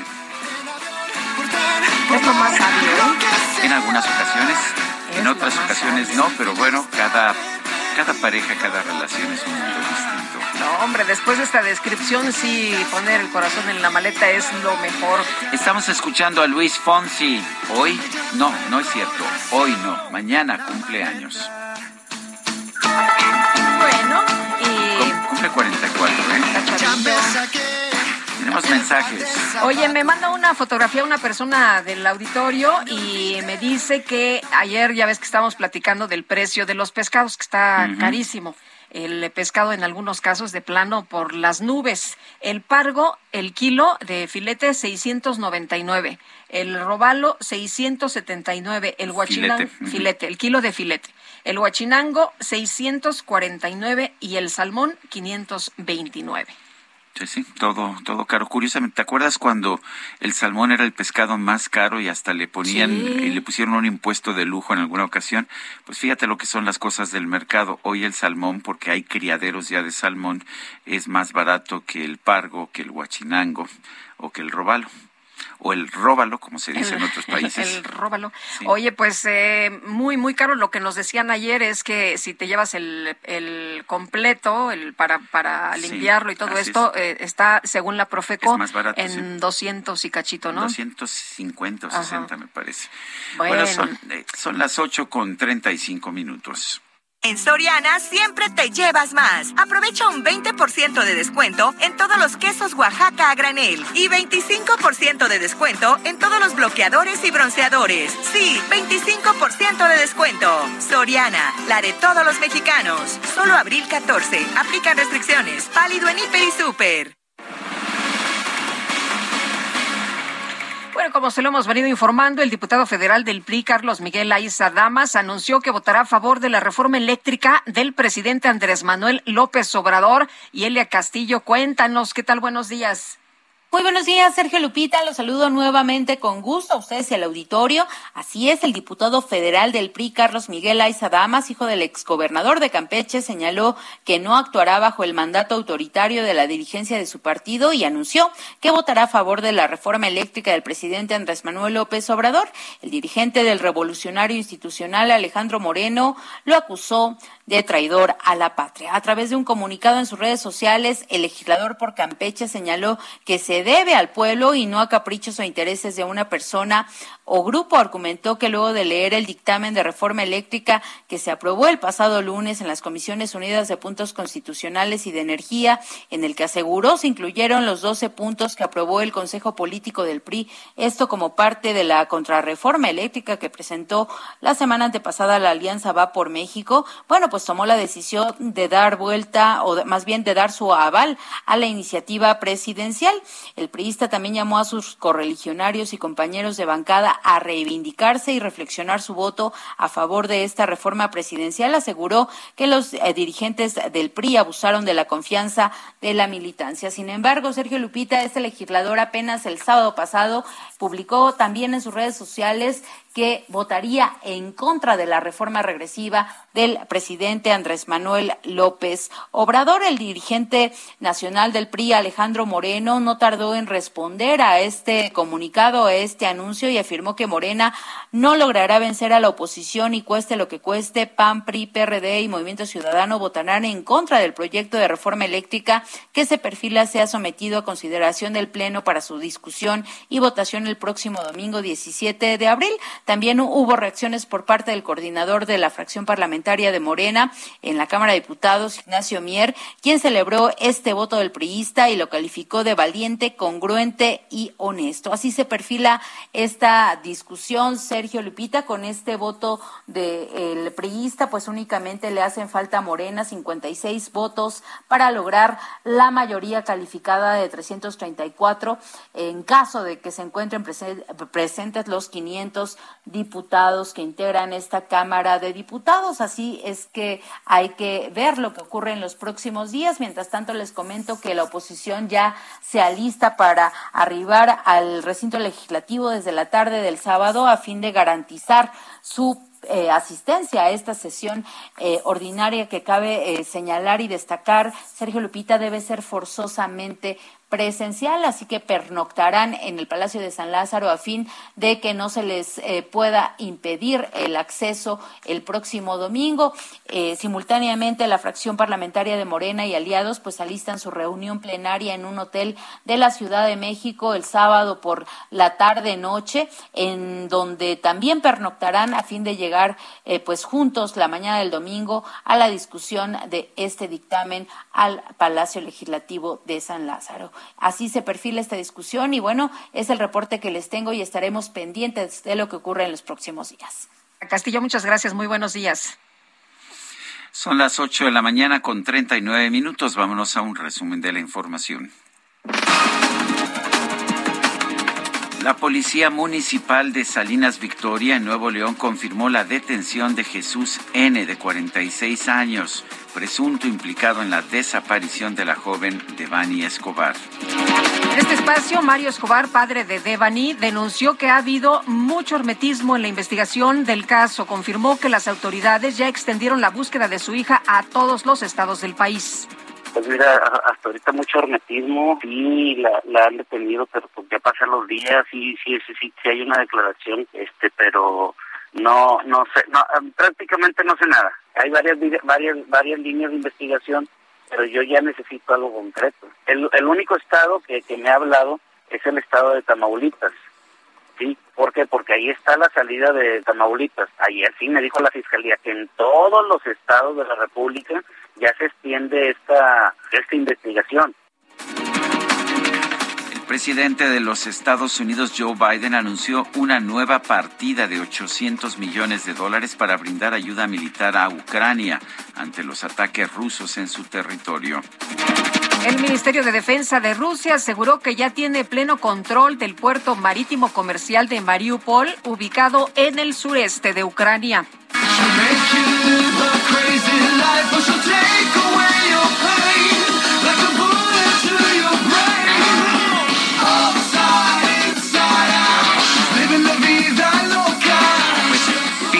Usted qué orgullo, qué nivel. La Biblioteca del Congreso de los Estados Unidos anunció que va a incorporar 25 canciones, álbumes y archivos de audio al Registro Nacional de Grabaciones por su importante contribución a la cultura de la Unión Americana. Bueno, hasta ahí todo tranquilo y normal, pero en la lista destaca la canción Living la Vida Loca del cantante puertorriqueño Ricky Martin, lanzada como sencillo el 23 de marzo de 1999. También aparece la canción Bohemian Rhapsody del grupo británico Queen y los primeros discos de Alicia Keys.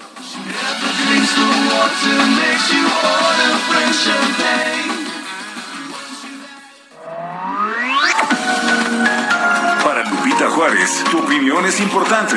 Escríbele a Twitter en arroba Lupita Juárez H.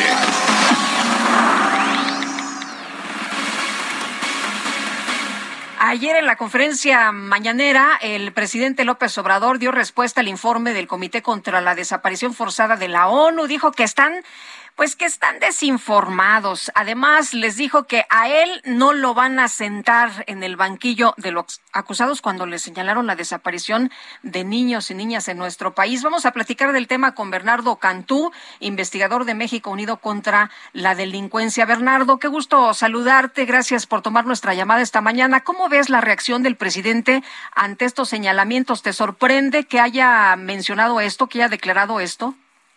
Buenos días, Lupita. Buenos días, Sergio. Saludos a su auditorio. Buenos eh, días. primero, pues sí, vale decir que el comité es un comité muy serio de la ONU, conformado por 10 expertos de diferentes naciones y cuyas investigaciones pues están muy bien sustentadas, ¿no? Entonces, al momento de que uno niega las recomendaciones del comité, pues es muy importante ver los datos y ir a los detalles. Eh, el presidente prácticamente dio cuatro declaraciones clave, ¿no? Y la primera fue que el comité no estaba actuando conforme la verdad, que el ejército ya no reprime ni desaparece personas, que el plan de búsqueda es de lo mejor del mundo y que ya no hay impunidad. Eh, y en este sentido, sus declaraciones lamentablemente reflejan la falta de voluntad del Estado por asumir una obligación básica de brindar justicia a las víctimas y por el otro también revictimizan a los afectados porque les niega su carácter de víctimas. Entonces sí son lamentables las declaraciones del presidente, la verdad. Eh, o sea que, que no están desinformados los miembros del Comité contra la Desaparición Forzada de la ONU. No, no, al contrario, la CNDH ha emitido 34 recomendaciones por violaciones graves a derechos humanos durante la administración actual e incluso una es contra la Sedena, precisamente por desaparición forzada y ejecución arbitraria en Irapuato. Igual está la Secretaría de Marina por uso excesivo de la fuerza y privación de la vida de cuatro personas.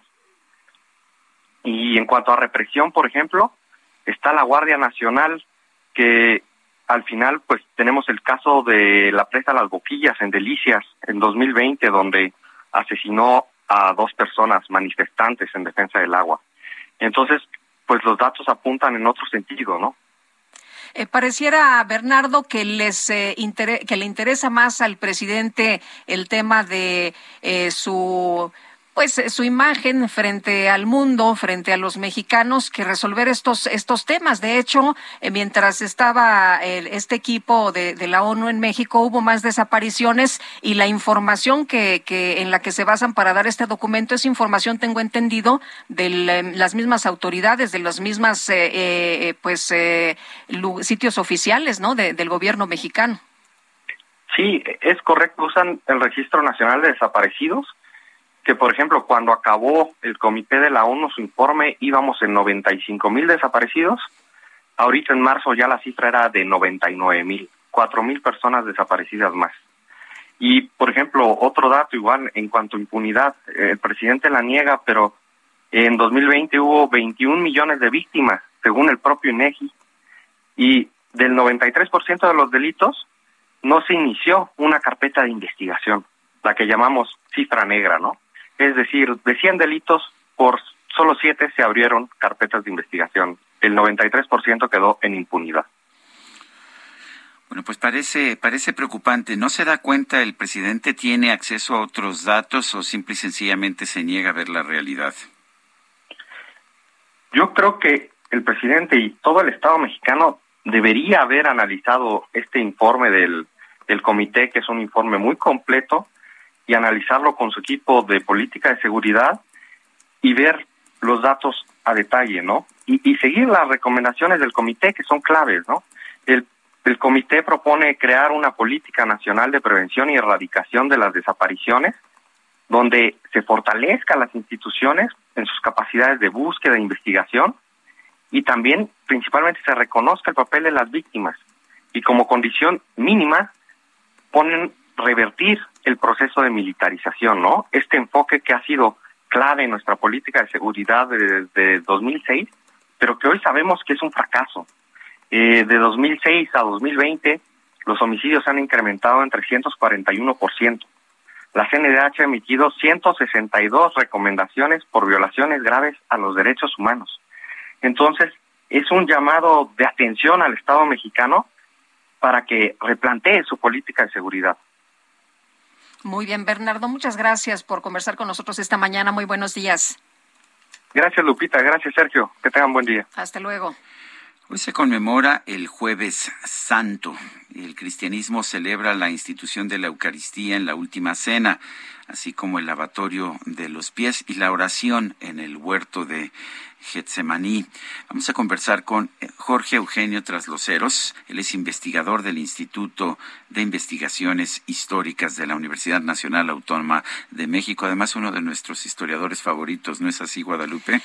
Claro que sí, nos da mucho gusto saludarlo siempre. Jorge, ¿cómo estás? Buenos días. Lupita, Sergio, buenos días. No, pues ya me puse todo colorado. Ah, pues está bien, está Doctor, ¿cómo le va? Bienvenido, como siempre. Pero, Muchísimas gracias. Pero no te sales de, pero no te, no te libera esto de la responsabilidad de decirnos por qué es importante el Jueves Santo, por qué, por qué conmemoramos, por qué recordamos este jueves.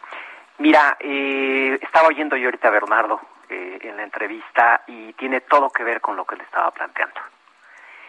Es decir, eh, obviamente para los cristianos de todas las iglesias, de todas las confesiones, de tradición apostólica, protestantes, en todas las familias del cristianismo, pues es, es un día clave, fundamental, sobre todo para las iglesias de tradición apostólica. Es decir, se instituye la Eucaristía, la Eucaristía, los de tradición apostólica son católicos ortodoxos, católicos romanos y católicos orientales, ¿sí? Eh, los protestantes no creen en la Eucaristía, no creen en el sacramento de la Eucaristía, pero sí se conmemora con la misma fuerza, sí, la última cena, es decir, el, el, el premio. ¿Qué, ¿Qué, qué, es lo que estamos presenciando? ¿Cómo lo vivimos? La Semana Santa es la pasión, la muerte y la resurrección. Hoy estamos en el día de la, de la, de la preparación a la pasión. Es el, el, el hombre bueno, ¿sí? En, el más profundo y amplio sentido de la palabra. El hombre que ha hecho del amor, de la caridad, de la misericordia, su forma de vida y nos lo propone. Quienes creemos que Él es el Mesías, bueno, además es este lo que Dios quiere que nosotros seamos y que nosotros hagamos. Pero yo creo que esto es accesible a la razón independientemente de la revelación o de la fe que se pueda tener. O sea, Cristo es definitivamente sí el, el, el inocente que sufre eh, a manos de, de, la crueldad del poderoso, y de eso exactamente estaban hablando con Bernardo. ¿Sí? Toda esta gente que ha desaparecido, que ha sido golpeada, comparte, desde la perspectiva del cristianismo, la pasión de Cristo. ¿sí?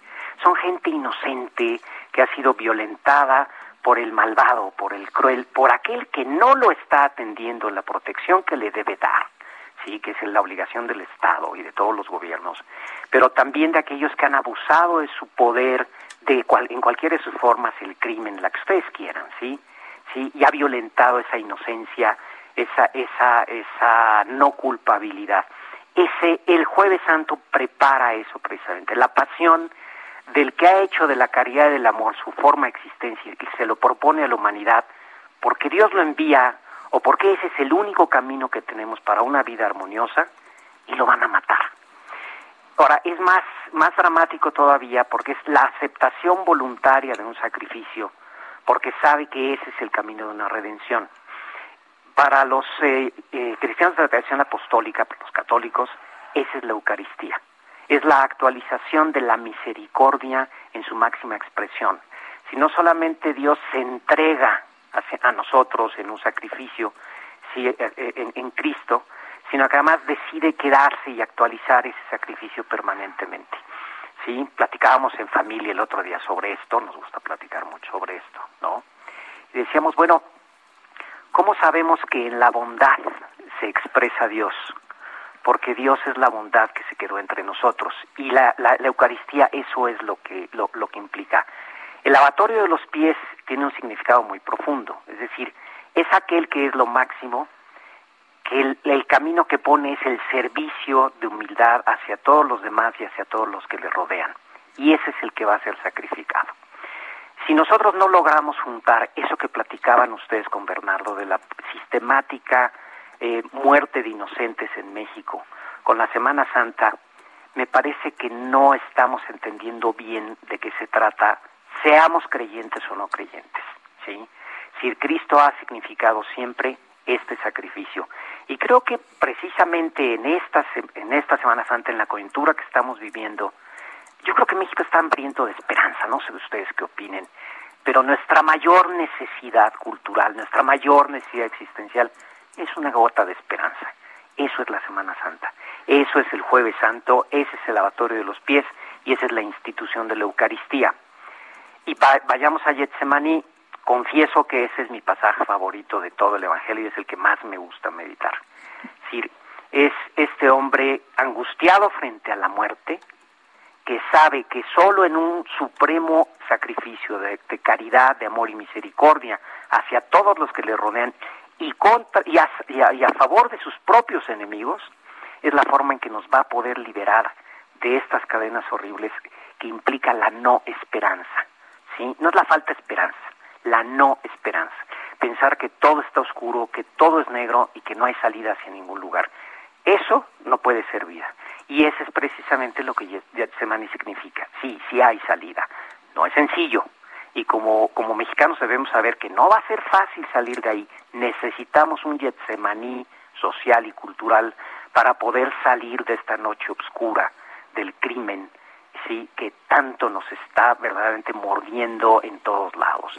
Yo creo que por ahí va nuestra reflexión. Lo más lindo del cristianismo es que es accesible a la razón independientemente de si somos creyentes o no. Los creyentes lo, disfrutamos también de otra manera, ¿no? Pero no necesariamente solo nosotros lo disfrutamos. Así que es una invitación, una reflexión muy profunda para todos. Muy bien, pues Jorge, siempre, siempre me, encanta escucharte y gracias, por invitarnos a reflexionar sobre el significado de este Jueves Santo. Te mando un fuerte abrazo, como siempre. Un abrazo, Lupito, un abrazo, Sergio, y sobre todo sostengamos la esperanza. Y ustedes lo hacen muy bien todos los días. No dejen de hacerlo, por favor. Gracias, doctor. Un abrazo de regreso. Buenos días. Buenos días. Hasta luego. Son las 8.54. Regresamos. Ya me saqué piedra del Sergio Sarmiento y Lupita Juárez quieren conocer tu opinión, tus comentarios o simplemente envía un saludo para ser más cálida esta mañana. Envía tus mensajes al WhatsApp 5520 109647.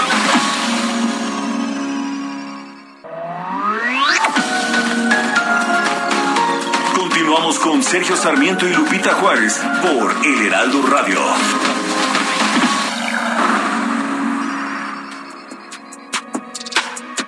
Soy reservado, no lo tomes personal. Tanta cursilería me suele incomodar.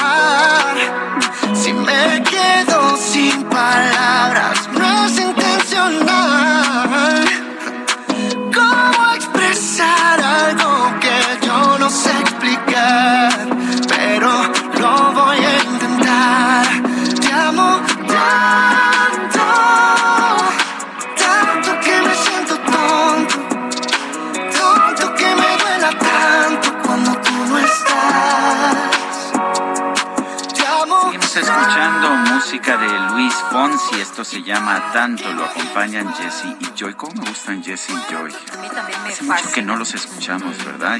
No sé si, si, si- si ¿Tienen los hemos producción, escuchado. ¿Tienen producción nueva, no, verdad? No. No, no, que yo sepa no tienen producción nueva, pero se ve que no nos han tocado sus cumpleaños o no sé qué. No lo- hace O mucho no los escuchamos. Nos está boicoteando la productora, porque ya ves que la productora escoge, sí, ¿verdad? Sí, sí, Impone. De pronto dices, ah, ya sé. Saca, saca una lista que dice, bueno, y entonces empiezo a preguntar, y bueno, ¿y por qué no este Just Stone el otro día? Este, Y a veces uno espera en las mañanas escuchar a alguien más y de pronto ya te pone a otra persona y dices, ah, caray, ah, se es impuso, se impuso la productora. perversa, sí. Pero bueno, se ve que eh, ya sabes cómo son las villanas, les encanta, es, como Cruella de Vil, le, le encanta. Yo, yo, hacer yo no quiero los- hacer este que se enfrente aquí el equipo, pero alguien del equipo me dice, solo pone lo que le gusta, pero me lo mandaron por WhatsApp, ¿eh? Ah, no, no, No, no, no, no, no, no en el de grupal, manera no, no en el del grupo, no. anónima, anónima. Ah, bueno, entonces no, no vayas, no, no vayas a decir quién Ay, es. ay, porque ay. Ya sabes que luego hay ven- venganzas, Sí, venganzas hay- muy hay fuertes. venganzas. Te pasaste. Bueno, Híjole, Mejor no vaya a haber alguna venganza, alguna repre- represalia. tenías, Oye, tenías un WhatsApp que, a propósito, hablando de WhatsApp que, que recibiste, a ver si lo tienes A ahí, porque me, a lo comentó, me, me lo comentó lo fuera de aire. A ahí ver, lo tengo. Los dice Marilú Rodríguez. Hola, muy buenos días a los dos. Me encantó lo que dijo su entrevistado. Es Jorge Trasloceros. Jorge Trasloceros. Este historiador, sobre todo, además, es historiador, pero un hombre profundamente religioso. Historiador de la UNAM, De ¿eh? para que no digan que no hay gente religiosa en la UNAM. Oye, y dice, además de estar de acuerdo, son los mejores en el medio. Muchas gracias a Marilú Rodríguez. Oye, y yo no me- sé si seamos los mejores, pero, pero, a ver, hoy somos los únicos que estamos en vivo. pregúntele demás, a su vecino. Pregúntele a su vecino, Como pero va diría a mi haber... amigo, nuestro amigo Jacobo Zabludowski. Así es, ¿te acuerdas? Bueno, un- Sí. ¿cómo lo recuerdo, verdad? ¿Cómo, cómo la gente a veces no sabe lo amable que era, lo, lo buen compañero Sí, de trabajo? Extraordinario compañero y amigo, sin duda alguna. Sí, pues y Lupita y yo en algunas ocasiones Sí. nos escapamos con él, ¿te acuerdas? a comer, Sí. Bueno, le, le encantaba comer. le canta, sí, sí, sí, y bien, muy bien. Sí. Sí, para mí fue un- una, una guía, la verdad es que lo recuerdo con, con mucho cariño. En Este, fin, va- en fin, vamos a seguir trabajando. Sí, vamos, si corre, no, corre. Jacobo nos diría, bueno, ya estuvo bien de Sí, chacoteo. sí, sí, ya. Eh, Javier Ruiz, que anda por allá en la autopista México-Cuernavaca, pues fíjate que se nos iba de vacaciones Javier Ruiz. ¿Y ¿Ah, qué sí? crees? Que se nos queda atorado ahí en la autopista. ¿Qué tal? ¿Cómo estás, Javier? Muy buenos días. Hola Lupita, Santos, ¿qué tal? Excelente mañana. Pues efectivamente, pues nos estamos atorados antes de salir de la Ciudad de México y es que, pues desde muy temprano, muchas personas que pues están saliendo ya hacia Cuernavaca o hacia Guerrero, pues realmente están moviendo su verdadero viacrucis porque pues están tardando hasta tres horas de poder salir de la Ciudad de México. Desde la zona del viaducto Calpan y periférico, el avance es a vuelta de rueda para llegar hacia la caseta eh, de Cuernavaca, hacia la caseta de cobro, a pesar de que hay pues al menos de 13 garitas habilitadas, el avance es bastante complicado. Y es que también mencionaba Lupita Sergio que antes de llegar pues a esta caseta tenemos un tráiler eh, debido pues justamente al tráfico se calentó pues el motor y pues prácticamente se descompuso. Únicamente un carril habilitado hacia las garitas y en este punto pues ya llegando a las garitas pues poco a poco se ha ido liberando debido a que el capón lo tenemos atrás. Hay elementos de la Secretaría de Seguridad Ciudadana prácticamente pues desde el viaducto Calpan incluso también hemos visto un impor- importante dispositivo de la Guardia Nacional. Sin embargo pues este tráiler pues está afectando a muchas personas ya que únicamente hay un carril habilitado hacia la salida de Cuernavaca. Están ingresando a la Ciudad de México 20 vehículos por minuto y están saliendo 55 vehículos por minuto en esta carita aquí en la México Cuernavaca. De momento Lupito Sergio el reporte que tenemos. Bueno, que tengan paciencia entonces. Sí, salir con bastante paciencia y con pues, armarse también de la misma, porque sí van a tardar algunos minutos más en poder salir de la Ciudad de México. Oye, Javier, nos reportan que te vas poniendo el traje de baño, no seas así. Eso quisiéramos, pero no, parece ser que vamos a guardar, eh, pues nos vamos a guardar estos días, porque también mañana nos toca trabajar. Estos días de guardar, ¿no te vas a guardar? No, desafortunadamente no, nos tocó trabajar y hacer la guardia. Bueno, muy, bien. Gracias, Javier Ruiz. Bueno, pero, pero Javier, cuentan las malas lenguas que también Jerry Galicia está trabajando, él en la zona oriente. Adelante, Gerardo Galicia. Así es, Sergio Lupita, todo un equipo de profesionales transmitiendo completamente en vivo en eh, Semana Santa. Y seguro, seguro que no estás grabado. seguro, seguro. Podríamos dar la hora en estos momentos. Nueve ¿Qué, ¿Qué, hora es? ¿Qué hora es, Gerardo? A ver, a ver, demuéstralo. Nueve con seis, que no se le No, bueno, pues entonces sí. Bueno, oye, ¿y qué pasa por allá en la zona oriente? ¿Está todo a gusto? ¿Está bien? ¿O qué, qué pasa? Más o menos, Sergio Lupita. Estamos justo en el corazón de la alcaldía de Iztapalapa. En este perímetro se va a realizar la 179 representación de la Pasión de Cristo y cabe mencionar que se han colocado distintos escenarios para este evento. El día de hoy, este jueves santo, se va a realizar eh, o se va a representar la traición de Judas a Jesús, también la última cena y también el lavatorio de pies. Por esta situación tenemos algunos cierres a la circulación ya en los alrededores de esta alcaldía. Por lo pronto la calzada Ermita Iztapalapa queda completamente cerrada Javier Rojo Gómez hacia la zona del eje 3 Oriente, Puente Titla, la llamada Ermita Alta, que es el sentido que habitualmente corre hacia periférico, está siendo utilizado en doble sentido y de hecho tenemos ya la presencia de elementos policíacos. Aún así el avance por lo menos es aceptable. Realmente son pocos los vehículos que están circulando en los alrededores de Iztapalapa en estos momentos, así que todavía se puede transitar de manera aceptable. Y por lo pronto, el reporte. Bueno, pues Gerardo, gracias y un fuerte abrazo. Abrazo de regreso. Hasta luego. Son las nueve de la mañana con siete minutos. Y a partir de ahora, tú, tú, tú, tú escucharás la micro deportiva. Iniciando sistema. Iniciando sistema. 3, 2, 1. Ándale, que se subió a la micro, Emanuel. Ah, es que le gusta, le gusta, le gusta el ambiente que se monta en la micro, o sea que no, no lo culpo, ¿eh? No, a mí también me gusta. Yo también en esa micro sí me subía. Y bueno, está ya listo Julio Romero con la información de los deportes. ¿Cómo te va, Julio? ¿Qué tal? Muy bien, Sergio Lupita, amigos del auditorio, qué placer saludarles. Efectivamente, el buen Emanuel, y a él tampoco se le cobra, no se le cobra pasaje por su trayectoria. Bueno, vámonos echando la lámina informativa este jueves y arrancamos con la Champions League, que ya están con sus duelos de semifinales totalmente listos. Por lo pronto, el día de ayer, en los duelos de vuelta en los cuartos de final, el Liverpool empató a tres con el Benfica, pero avanzó a la siguiente ronda con un marcador global de seis por cuatro. Llegó con cómoda ventaja de tres por uno, mientras que el Atlético de Madrid y el Manchester City empataron sin goles ahí en el Wanda Metropolitano global de uno por cero en favor de los ingleses y están en la siguiente ronda. Diego Simeone, director técnico del conjunto del Atlético de Madrid, pues lamentó, lamentó que el esfuerzo de todo su equipo pues no haya alcanzado para por lo menos empatar en el marcador global y quedaron fuera. Aquí las palabras de Diego Simeone.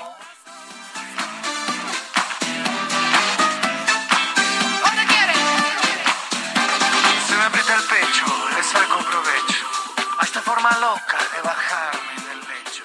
No sé si quisieras que por ti yo... Pero competimos y eso es muy difícil de, de lograr. Y estos futbolistas, aquellos que pasaron, lo han logrado. Y mirar por televisión y mirar el partido y que gente se tire de cabeza a cada pelota y vaya y vaya y vaya, sabiendo que los demás son mejores, tiene un plus. Está claro que no ganamos. Y lo que es más importante en fútbol es ganar. Toda la vida. El Atlético Madrid intentó por todos lados, pero no, no pudieron abrir el marcador. Por su parte, Joseph Guardiola, timonel del City, ha reconocido que están en semifinales en primera instancia por lo hecho en la ida y en segunda porque corrieron con algo de suerte. Escuchamos a Joseph Guardiola. Descubriendo puertas a escondidas para escapar de tus heridas, para buscar las aventuras.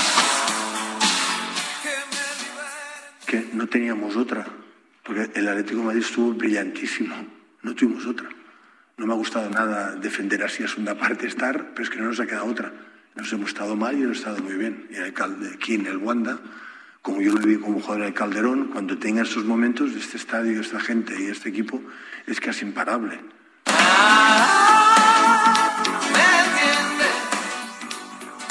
Bueno, de tal manera, ¿cómo se van a jugar las semifinales de esta Champions League? El equipo del Villarreal estará enfrentando a Liverpool el próximo 3 de mayo, mientras que el Real Madrid jugará contra el Manchester City al día siguiente. Así es que 3 y 4 de mayo los duelos de ida de las semifinales de la Champions, españoles contra ingleses. Vamos a ver cómo será esta final eh, pues, por lo pronto bastante atractivos el Villarreal Liverpool y el Real Madrid Manchester City. Mientras tanto, en la Liga de Campeones de la CONCACAF, el equipo del New York City y el Seattle Saunders se empataron a uno y con global de 4 por 2, el Seattle avanzó a la gran final donde se estará midiendo por el título a los Pumas, a los Pumas de la universidad, el próximo 26 de abril la ida, el 3 de mayo la vuelta, lista también la final de la Liga de Campeones de la CONCACAF. Mientras que en duelo pendiente de la fecha 12 del presente torneo de clausura, el equipo de los Rayados del Monterrey le pegó 3 por 1 a las Chivas Rayadas del Guadalajara, que acrecentan su crisis en redes sociales, pues ya piden la salida urgente de Marcelo Michele Año, quien es el director técnico de este conjunto de las Chivas. Y lo que son las cosas, el regreso de Víctor Manuel Bucetich ahí al Estadio del Rebaño Sagrado. Ahí los dirigió en torneos anteriores. Pues vaya, vaya situación con las Chivas y Monterrey, pues recuperando terreno después de la salida de Javier Aguirre, ahora con Víctor Manuel Bucetich en zona de reclasificación. En otras cosas, en otras cosas, actividad en el Masters 1000 de tenis de Monte Carlo. En resultados que llamaron la atención, el alemán Alexander Zverev avanzó a la siguiente ronda después de vencer 6-1 y 7-5 al argentino Federico Del Bonis. El ruso Andrei Rublev 2-6, 6-1 y 6-4 se impuso a Alex de Miñur. Este jugador australiano vino de atrás Rublev para sacar el duelo. Otro argentino, Diego Schwartzman, este se avanzó, venció 6-0 y 7-6 a Marton Foxinix, este jugador de Hungría. En los resultados más destacados de este Masters 1000. Ya estamos en plena, en plena temporada de arcilla. Actividad también en el básquetbol de la NBA, en el play-in, ya la postemporada. Y por lo pronto, el equipo de los Hornets de Charlotte perdió 132 a 103 ante los Halcones de Atlanta, mientras que los Pelícanos de Nuevo Orleans superaron 113 a 103 a los Spurs de San Antonio. De tal manera, el día de hoy, todavía en play-in, Atlanta estará enfrentando a los Cavaliers de Cleveland y estos Pelícanos de Nueva Orleans a los Clippers de Los Ángeles. Continúa pues esta naciente postemporada en la NBA. Hay varios equipos que ya están esperando. Vamos a ver si la conferencia del este o el oeste resultan con equipo ganador. Mientras tanto, el ex campeón, ex campeón mexicano de los pesos completos, Andy Ruiz, peleará en nuestro país contra el holandés Tyrone Spong el próximo 16 de julio.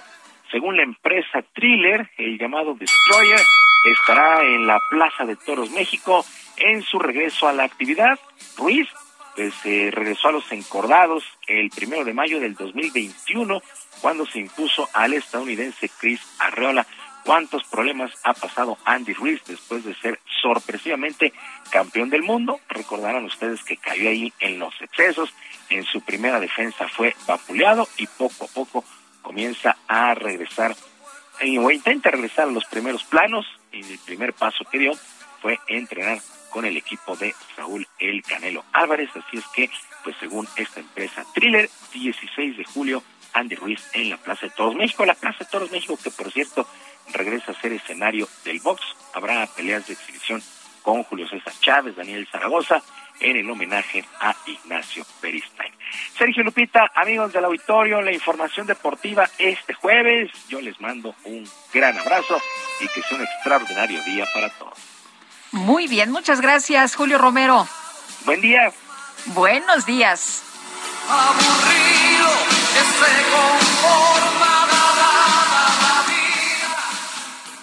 Sergio Sarmiento y Lupita Juárez. Tecnología con Dalia de Paz. Que comience la fiesta. Ta, ta. Hey.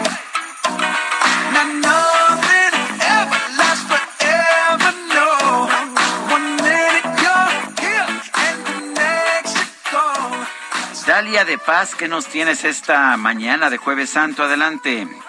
Muy buenos días, querido Sergio, queridísima Lupita, amigos. Hola, qué, ¿qué tal? escucharlos con este ritmazo, porque aunque ya escuché por ahí que ustedes se van a guardar, yo no, porque ya tengo lista la maleta con todos los gadgets para irme a la playa, disfrutar del calorcito, tomar unas fotos, escuchar ahí mis audífonos, mi música, jugar, leer y todo lo pienso hacer desde mi smartphone. Y precisamente quiero compartir una muy buena recomendación para que tomen nota porque he estado probando y que estoy segura que le sacarán todo el provecho, porque además de que tiene un diseño ultra delgado, de hecho es de los más delgados del mercado este smartphone, tiene una triple cámara de 64 megapíxeles, ultra gran angular y telemacro para capturar ahí unas fotazas y videos en cualquier condición del día.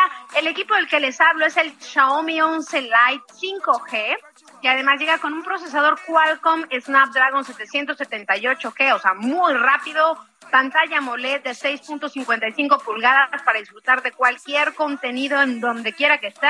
Y algo que me gusta es que incorpora una tecnología que permite que cuides tus ojos, ya que viene con una función de modo lectura 3.0, sensores de luz ambiental de 360 grados y modo luz solar de 3.0. Para la batería llega con 4.250 miliamperes, o sea, para todo el día y carga rápida de 33 watts.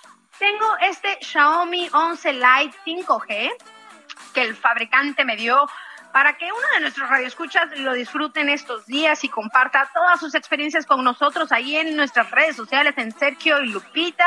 Así que muy fácil, ahí en mi Instagram, Dalia de Paz, y en Twitter, Dalia de Paz, les comparto más detalles de este equipo. Lo único, pongan atención, que deben hacer es contarme qué les gustaría hacer con él en estas vacaciones y que me manden una foto. Sergio, ya estamos poniendo mucha atención. Sí, pues Sí. oye, Lupita, debes mandarme una foto. ¿Una foto? así, ¿no?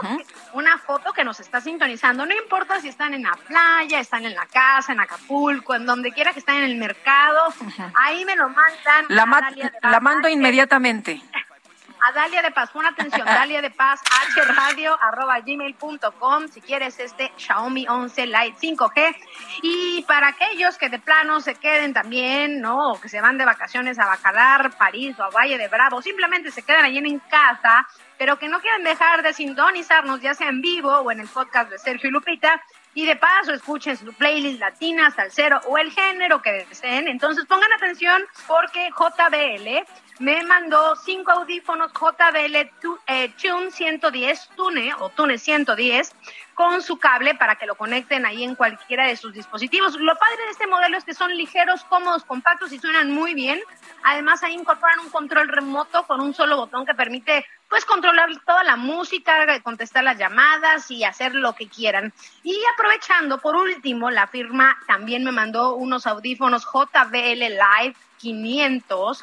Yo tengo estos y me gustan mucho porque además de que tiene una batería de más de 30 horas perfectas para viajar y que no te estés por ahí preocupando por cargarlos, es posible usarlos de manera inalámbrica eh, es decir, conectarlos por, por Bluetooth o bien incorporan un cable para poder conectarlos a todos nuestros gadgets. Por supuesto que el sonido es envolvente y te sumerge a todo lo que estés escuchando. Y para aquellos que como yo no puedan vivir sin su asistente de voz, es posible usar estos JBL Live 500 con Alexa de Amazon o con Google Assistant. En mi Instagram, Dale de Paz y en Twitter, Dale de Paz, les doy más detalles. Entonces, para que se puedan llevar estos cinco JBL Tune 110 y el JBL Live 500, deben escribirme a Dalia de Paz, hradio.gmail.com, decirme qué les gustaría escuchar en estos audífonos y, que, y también que me compartan una foto que nos están sintonizando en este momento, en donde quiera que estén. Miren qué bonito es comenzar este, esta Semana Santa,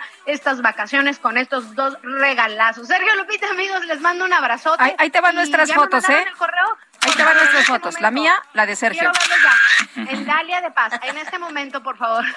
Les mando un abrazo y que disfruten sus días. Bueno, pues muchas gracias, Dalia de Paz. Son las nueve con veinte minutos. Y tenemos un recorrido por el país. Empezamos con Daniela García en Nuevo León. Adelante, Daniela. Muy buenos días, Sergio Lupita. El día de ayer se firmó un memorándum de entendimiento para reforzar la seguridad en los 14 kilómetros de frontera que tiene Nuevo León con Texas. El gobernador del estado norteamericano, Greg Abbott, prometió liberar el paso de transportistas de carga pesada, dando marcha atrás a las inspecciones exhaustivas que se han estado realizando y adelantando que podrían llegar al mismo acuerdo con otros gobernadores mexicanos. El gobernador de Nuevo León, Samuel García, acudió ayer a Texas para reunirse con el gobernador tejano, donde se comprometió a reforzar la seguridad y vigilancia en la frontera para evitar el tráfico ilegal de personas y drogas. Ya en días pasados habían sostenido pláticas telefónicas y finalmente se reunieron en el país vecino para formalizar los acuerdos que ambos llamaron históricos. Destacaron que Nuevo León reforzará los operativos de seguridad en la frontera y en el puente Colombia en Agua, por lo que aceptaron detener totalmente los operativos de revisión exhaustivos que estaban realizando los conductores de camiones. El gobernador Samuel García señaló que tras este acuerdo que favorecerá a ambas entidades, se dará prioridad a la seguridad en el punto revisión de Colombia para evitar el tráfico ilegal de personas y drogas. Es la información esta mañana. Ahora vamos hasta Jalisco con mi compañera Mayeli Mariscal.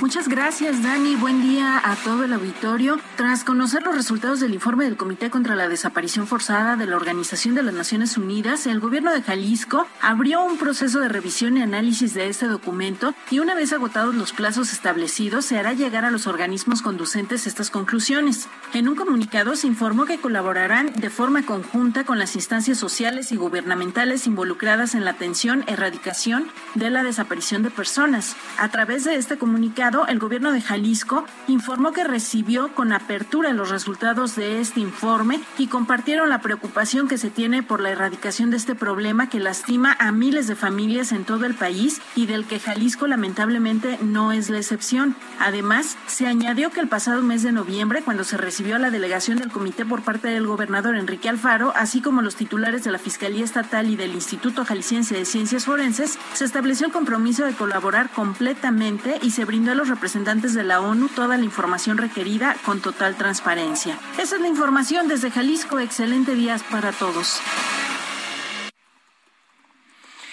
Son las nueve con veintitrés minutos. Vámonos al Paseo de la Reforma. Israel Lorenzana, adelante, ¿qué nos tienes?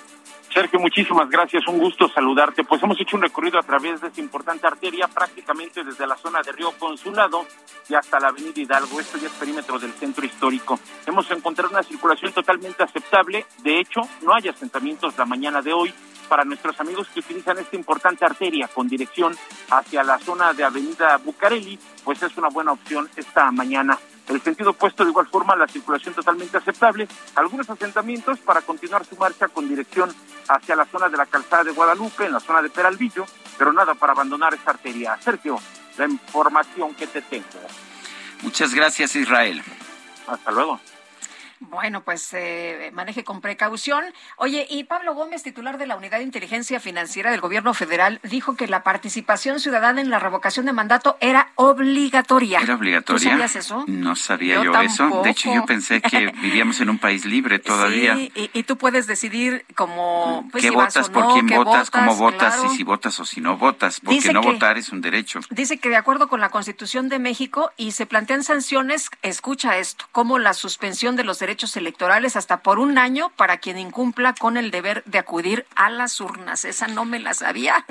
Bueno, pues cada es lo vez que está diciendo. perdemos más libertades, parece, en nuestro país. Son las nueve con veinticuatro. Regresamos en un momento más. pero lo voy a intentar. Te amo tanto, tanto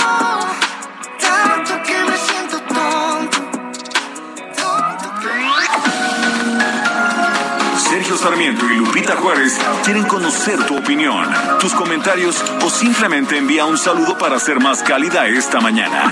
Envía tus mensajes al WhatsApp 5520 109647.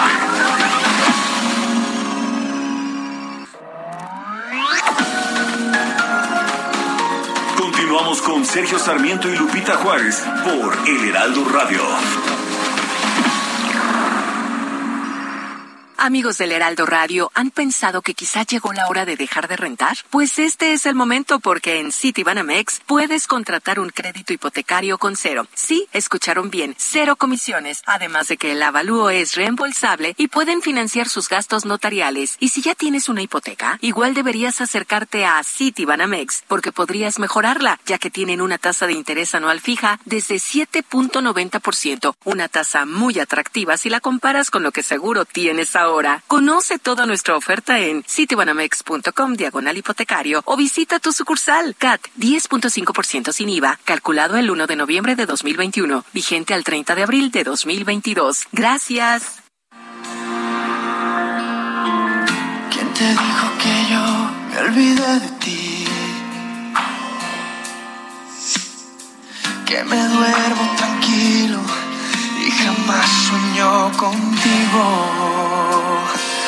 Que pasé de todo, ¿quién te dijo eso? Si cuando el cielo se enfurece, viene espesidad de lluvia. Y cuando el sol desaparece, llegas plateada de luna.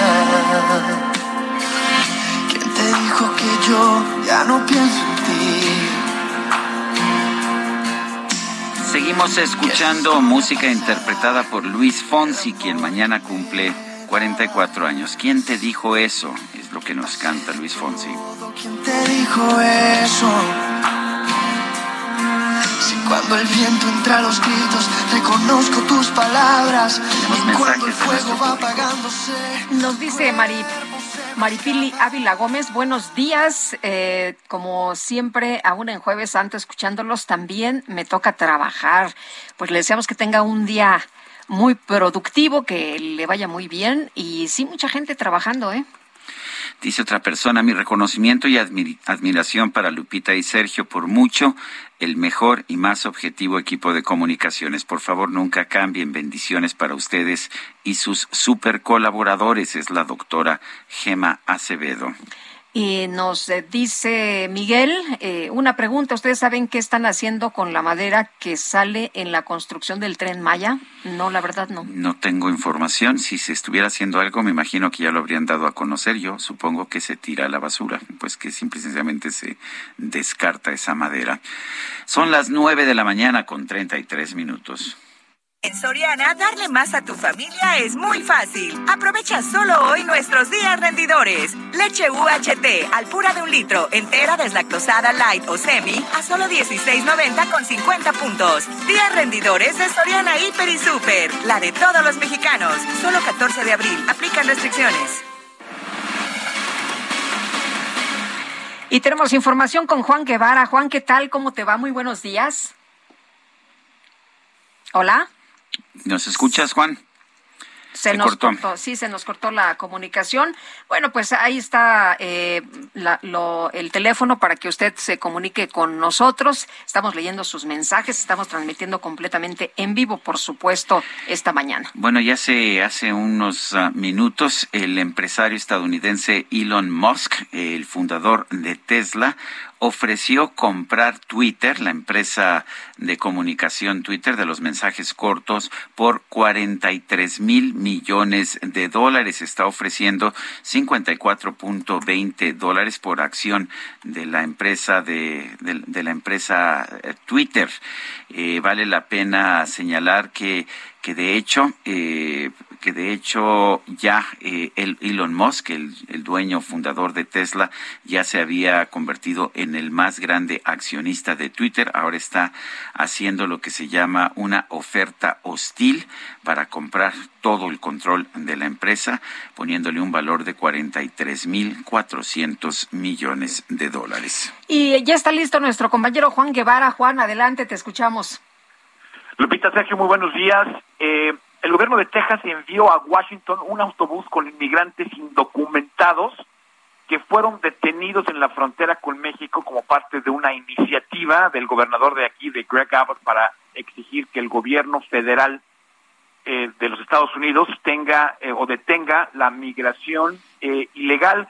Los primeros migrantes transportados en autobús desde Texas llegaron a Washington, a la Union Station, este miércoles por la mañana, después de que el gobernador de Texas, Greg Abbott, dijera que enviaría a los migrantes a la capital en un rechazo a las políticas fronterizas del presidente de los Estados Unidos, Joe Biden. Hay que recordarle a nuestra audiencia que obviamente eh, Greg Abbott ha sido muy crítico, muy crítico de la migración mexicana y centroamericana específicamente, eh, y ha sido uno de los portavoces con más apoyo que le ha dado o que le dio a Donald Trump en su momento para elaborar o para construir el muro fronterizo que entre comillas iba a pagar eh, México. Eh, Greg Abbott ha sido muy, muy estricto con eso. Y en otras cosas importantes, eh, los investigadores arrestaron ya a quien fue el, el autor de la masacre, que están llamándole masacre a lo que fue el tiroteo en Nueva York. Ellos confirmaron a Frank James, James como el autor de este tiroteo. Y bueno, acaban de encontrar que esta persona tuvo 12 arrestos previos en Nueva York y Nueva Jersey entre 1990 y 2007. Eh, tuvo posesión de herramientas de robo, actos sexuales criminales, allanamientos de morada, hurto y alteración del orden público. Lo, lo bueno de esta noticia es que se descartó que haya sido un acto terrorista, aunque tenía todas las eh, pintas de un acto terrorista, y también se confirma que este individuo, Frank James, ha publicado docenas de videos despotricando sobre raza, violencia y su lucha contra una enfermedad mental. Esto es lo que tenemos desde Houston, mi queridos Sergio y Lupita. Gracias, Juan. Muy buenos días. Pórtense bien, saludos. Gracias. En estos días de vacaciones de Semana Santa, ¿qué países piden un seguro de viaje para entrar y cuáles cubren los seguros de viaje? Manu García es experto en temas de finanzas personales. Eh, Manu García, eh, cuéntanos, cuéntanos cuál es la situación en materia de seguros de viaje, en qué países es obligatorio. Hola Lupita Sergio, buenos Hola, días. Hola, buenos días. Gusto en saludarlos.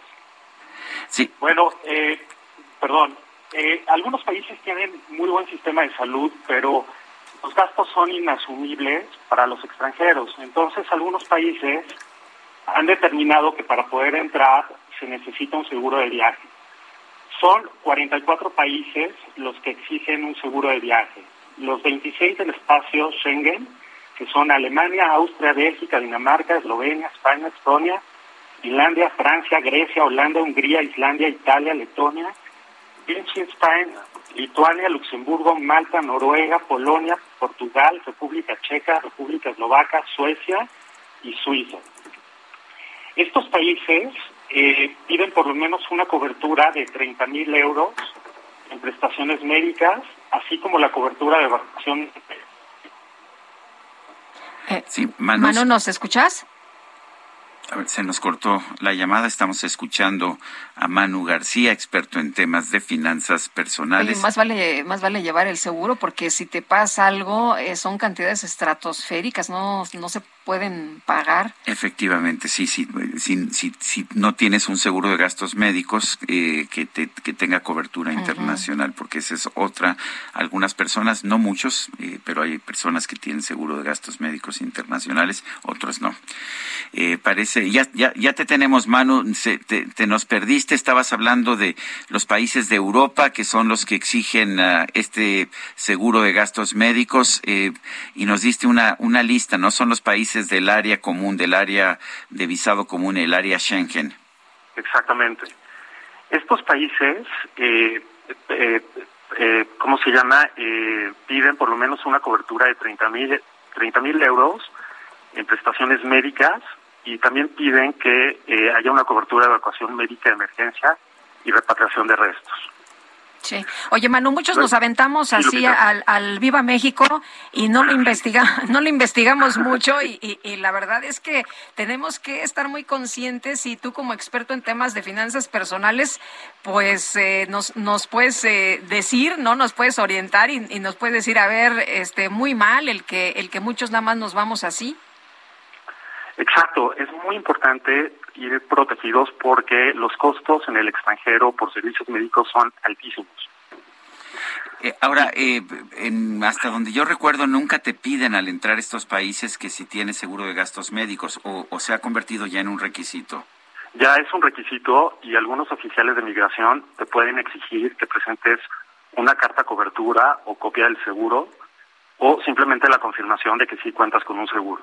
Pero no hay que arriesgarse, hay, hay que llevarlo porque sí podría ser un problema. Ahora, estos, estos seguros se pueden contratar eh, en línea, eh, no, no requieren de suscripción, es decir, eh, no requieres un cuestionario de salud, eh, se, se, se, presenta la carta inmediatamente y lo puedes presentar en comunicación. Si vas por cinco días, por 15 días, 20, ¿es lo que te cuesta el seguro? Exactamente, es por, por el tiempo que dure tu viaje hasta 180 días. ¿Y, y, y dónde se pueden comprar? Dices que por internet se pueden comprar. Por internet, en la búsqueda de, de Google pones seguro de viaje y ahí puedes encontrar diferentes opciones. Hay muchos proveedores que ofrecen el seguro que están eh, totalmente certificados y que eh, están totalmente avalados por los gobiernos. Muy bien, pues, pues qué interesante, qué bueno que nos dices. Yo la verdad no, no conocía esto y es muy importante conocerlo. Es muy importante, así es, Sergio. Bueno, pues gracias Manu García, experto en temas de finanzas personales. Habrá que considerarlo, Lupita, cuando sí, hagamos viajes. cuando hagamos los viajes. Bueno, gracias. Manu.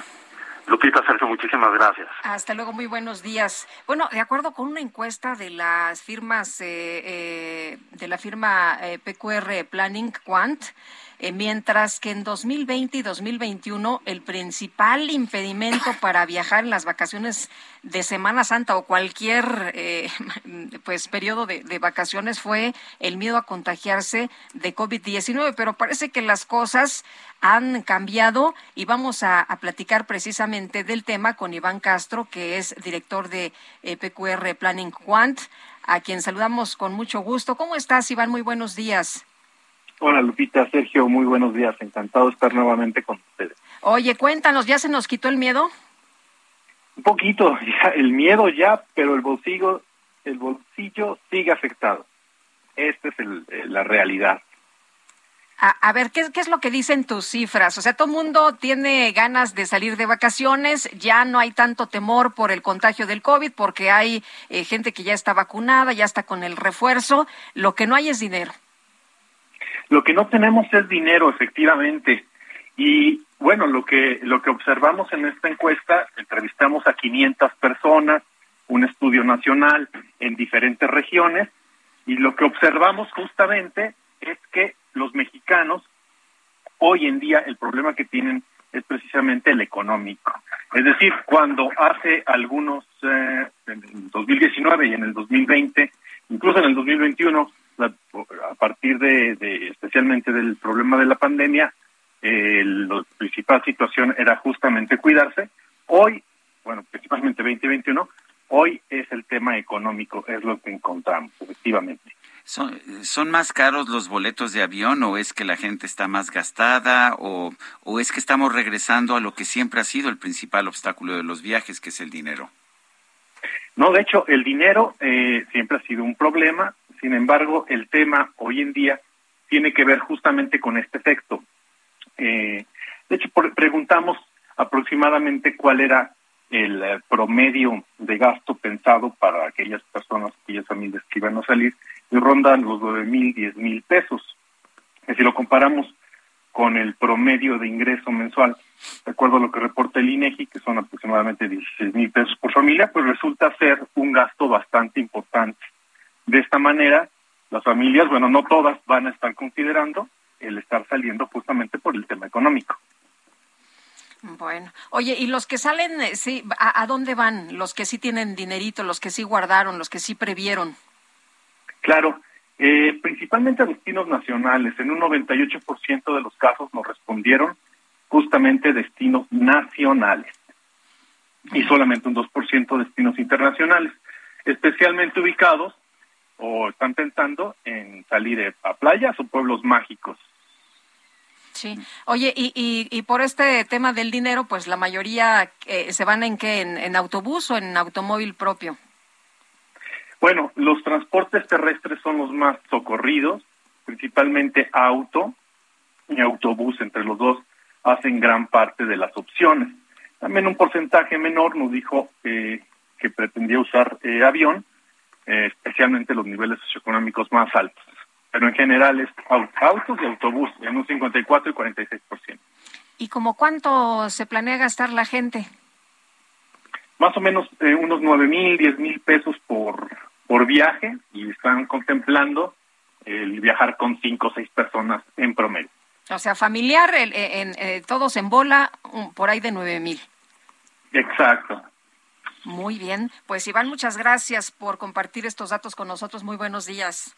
Lupita, Sergio, les mando un abrazo. Otro para ti. Hasta luego. Gracias. Son, las nueve de la mañana con cuarenta y cinco minutos. En Soriana, darle más a tu familia es muy fácil. Aprovecha solo hoy nuestros días rendidores. Lleva el segundo al 50% de descuento en todos los helados Holanda y Nestlé de hasta 1.3 litros. Días rendidores de Soriana Hiper y Super. La de todos los mexicanos. Solo 14 de abril. Aplican restricciones. GastroLab Historia, recetas, materia prima y un sinfín de cosas que a todos nos interesan. Israel Arechiga, ¿qué nos tienes esta mañana? Adelante. Hola, muy buenos días, querida Lupita, querido Sergio, todo el auditorio. Qué gusto saludarlos este jueves.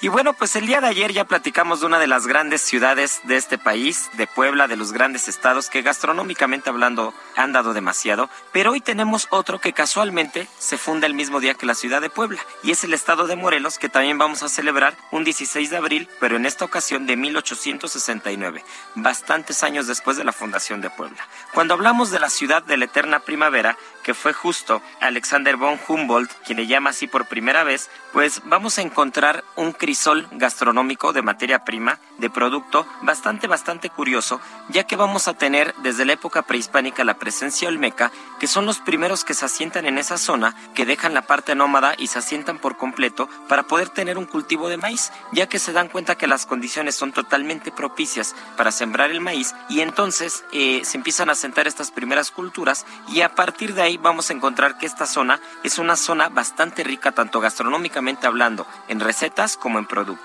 Entre las cosas más curiosas que vamos a tener van a ser los tacos acorazados, que una buena tortilla hecha a mano con arroz y diversos guisos, ya sea de milanesa, de pechuga, de huevito, de mole rojo, rajas con crema, un chile relleno, de tortita de papa. Los tacos acorazados de Morelos no pueden faltar en el repertorio. Cuando pasamos a los pipianes, el pipián verde con carne es una delicia y también vamos a tener las famosas orejitas en pipián, que no son orejas, sino realmente son setas en forma de oreja, que es por eso que se le llama de esa manera, y estas se guisan con pipián verde.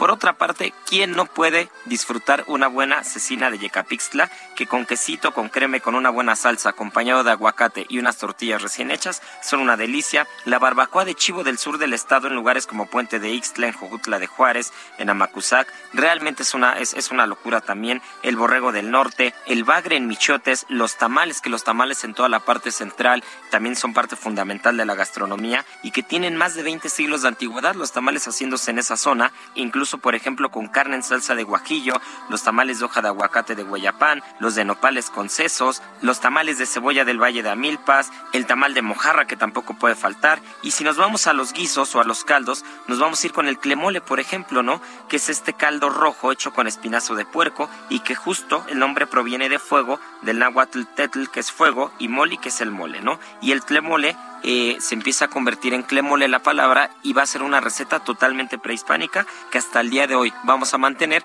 La única influencia que tuvo de, de, fuera realmente fue el cerdo, ¿no? Pero es un, es un caldo que también se puede hacer, por ejemplo, con bagre, ¿no? Que es muy típico de la zona y es uno de los platos más emblemáticos y que no puede faltar en las mesas. Y si seguimos con los guisos, bueno, el conejo o el pollo en chileajo, los frijoles chinos con chipilín, el puerco en salsa de ciruela criolla también que es muy típico de Jojutla de Juárez, es una cosa impresionante la gastronomía de, Morelos y la vamos a celebrar este fin de semana. Y como todos los jueves, les recuerdo que mañana viernes tenemos en la edición impresa del Heraldo de México las páginas de Gastrolab, porque no se las pueden perder. Y bueno, pues que tengan un fin de semana y también nos vamos a escuchar sábado y domingo en punto de la una de la tarde. Les mando un fuerte abrazo.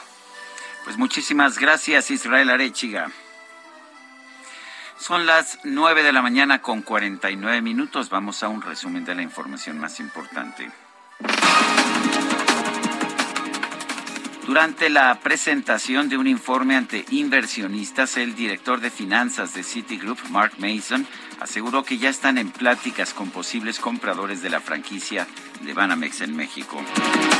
En este espacio, el presidente de la Cámara Mexicana de Litio, Marco Antonio Sánchez, advirtió que la reforma del presidente López Obrador para controlar la explotación de este mineral podría impedir que México avance hacia una movilidad sustentable. Lo que ellos no quieren es perder el control, va más allá de una situación económica, va a una situación de seguridad nacional. Si México quiere dar una transición, una movilidad sustentable con vehículos eléctricos, se necesita tener eh, la seguridad sobre el litio, porque a futuro va a ser el comparativo de gasolina. Entonces, si nosotros perdemos esa parte, pudiéramos quedar en manos tanto como corporaciones o en manos de otros países. Bernardo Cantú, el investigador de México Unido contra la Delincuencia, consideró que para atender los altos niveles de violencia en el país, el gobierno federal debe replantear la Estrategia Nacional de Seguridad. Eh, de 2006 a 2020, los homicidios han incrementado en 341%. La CNDH ha emitido 162 recomendaciones por violaciones graves a los derechos humanos. Entonces, es un llamado de atención al Estado mexicano para que replantee su política de seguridad. El gobierno de Rusia denunció que las Fuerzas Armadas de Ucrania realizaron un ataque con helicópteros en un pueblo cercano a la frontera común. El presidente de Rusia, Vladimir Putin, anunció que podría redirigir sus exportaciones de combustibles a Asia acusó a la Unión Europea de desestabilizar el mercado de la energía al querer prescindir de los combustibles rusos. El empresario Elon Musk, reconocido como la persona más rica del mundo, presentó una oferta de 43 mil millones de dólares para comprar el 100% de las acciones de Twitter.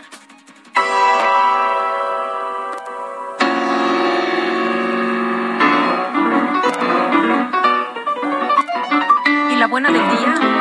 Esta es magnífica para este día. La pianista mexicana de 15 años, Aranza Ortega James, o Jaimes, perdón, repito, Aranza Ortega Jaimes, originaria de Guerrero y estudiante del Conservatorio Nacional de Música, ganó el concurso internacional Grand Prize Virtuoso en Viena 2022. Esto en la categoría intermedia de 13 a 15 años.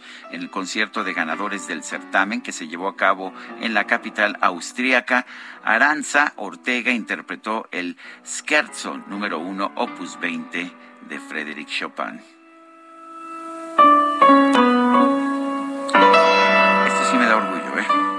Hombre, ¿a quién no? Imagínate nada más. Muchas felicidades.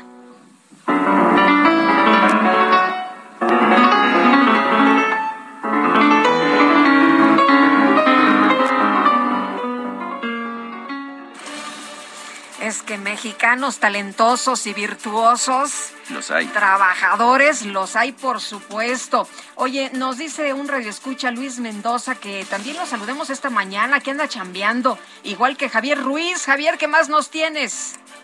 Hola Lupita Sergio, pues buenas noticias Lupita Sergio, fíjate que para esta hora ya ha bajado ya la carga vehicular, al menos en la zona del viaducto Tlalpan y en la caseta México-Cuernavaca. Referir que hay al menos eh, dos eh, garitas habilitadas. Esto está ayudando mucho a todos los automovilistas que están saliendo de la Ciudad de México. Muchos de ellos pues también usan pues estos aparatos electrónicos que también ayudan para no pagar en efectivo y también pues esto también se ve a muchas personas. En general ya el avance es eh, mucho más aceptable. Ya retiraron este trailer que les mencionaba que quedó eh, pues a casos eh, un kilómetro de la caseta de Cuernavaca. Afortunadamente ya con una grúa tipo lo han retirado, lo orillaron y poco a poco podrán avanzar las personas. Para quien se dirige a la Ciudad de México, pues en general el avance es bastante aceptable, eh, no hay ni siquiera pues tráfico llegando a las garitas, el avance supera los 80 kilómetros por hora, solo hay que moderar la velocidad, sin embargo, pues no está de más pues, también mencionar a las personas que van a salir de vacaciones, que manejen con precaución, que no eh, se encuentren en estado de ebriedad por supuesto también checar las condiciones del vehículo. Lupita Sergio, reporte que tenemos. Gracias, mi querido Javier Ruiz, y saludos a Poncho Muñoz, que también nos está escuchando esta mañana. Buenos días. Se nos acabó el tiempo, Guadalupe. Pásenla todos muy bien. Hasta mañana, que estaremos en vivo también, gracias de todo corazón. Eres todo lo que quiero, ni siquiera por la luna, que sé que es el mundo entero y no te cambio por ninguna. Heraldo Media Group presentó Sergio Sarmiento y Lupita Juárez por El Heraldo Radio.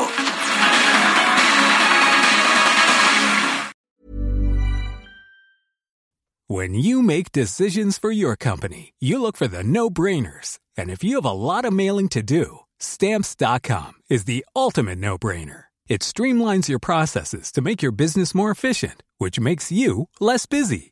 Mail checks, invoices, legal documents, and everything you need to keep your business running with Stamps.com. Seamlessly connect with every major marketplace and shopping cart. Schedule package pickups and see your cheapest and fastest shipping options from different carriers. With rates up to 89% off USPS and UPS rates. And with the Stamps.com mobile app, you can take care of mailing and shipping wherever you are. Make the same no-brainer decision as over 1 million other businesses with stamps.com. Sign up with code program for a 4-week trial plus free postage and a free digital scale. No long-term commitments or contracts. That's stamps.com. Code program.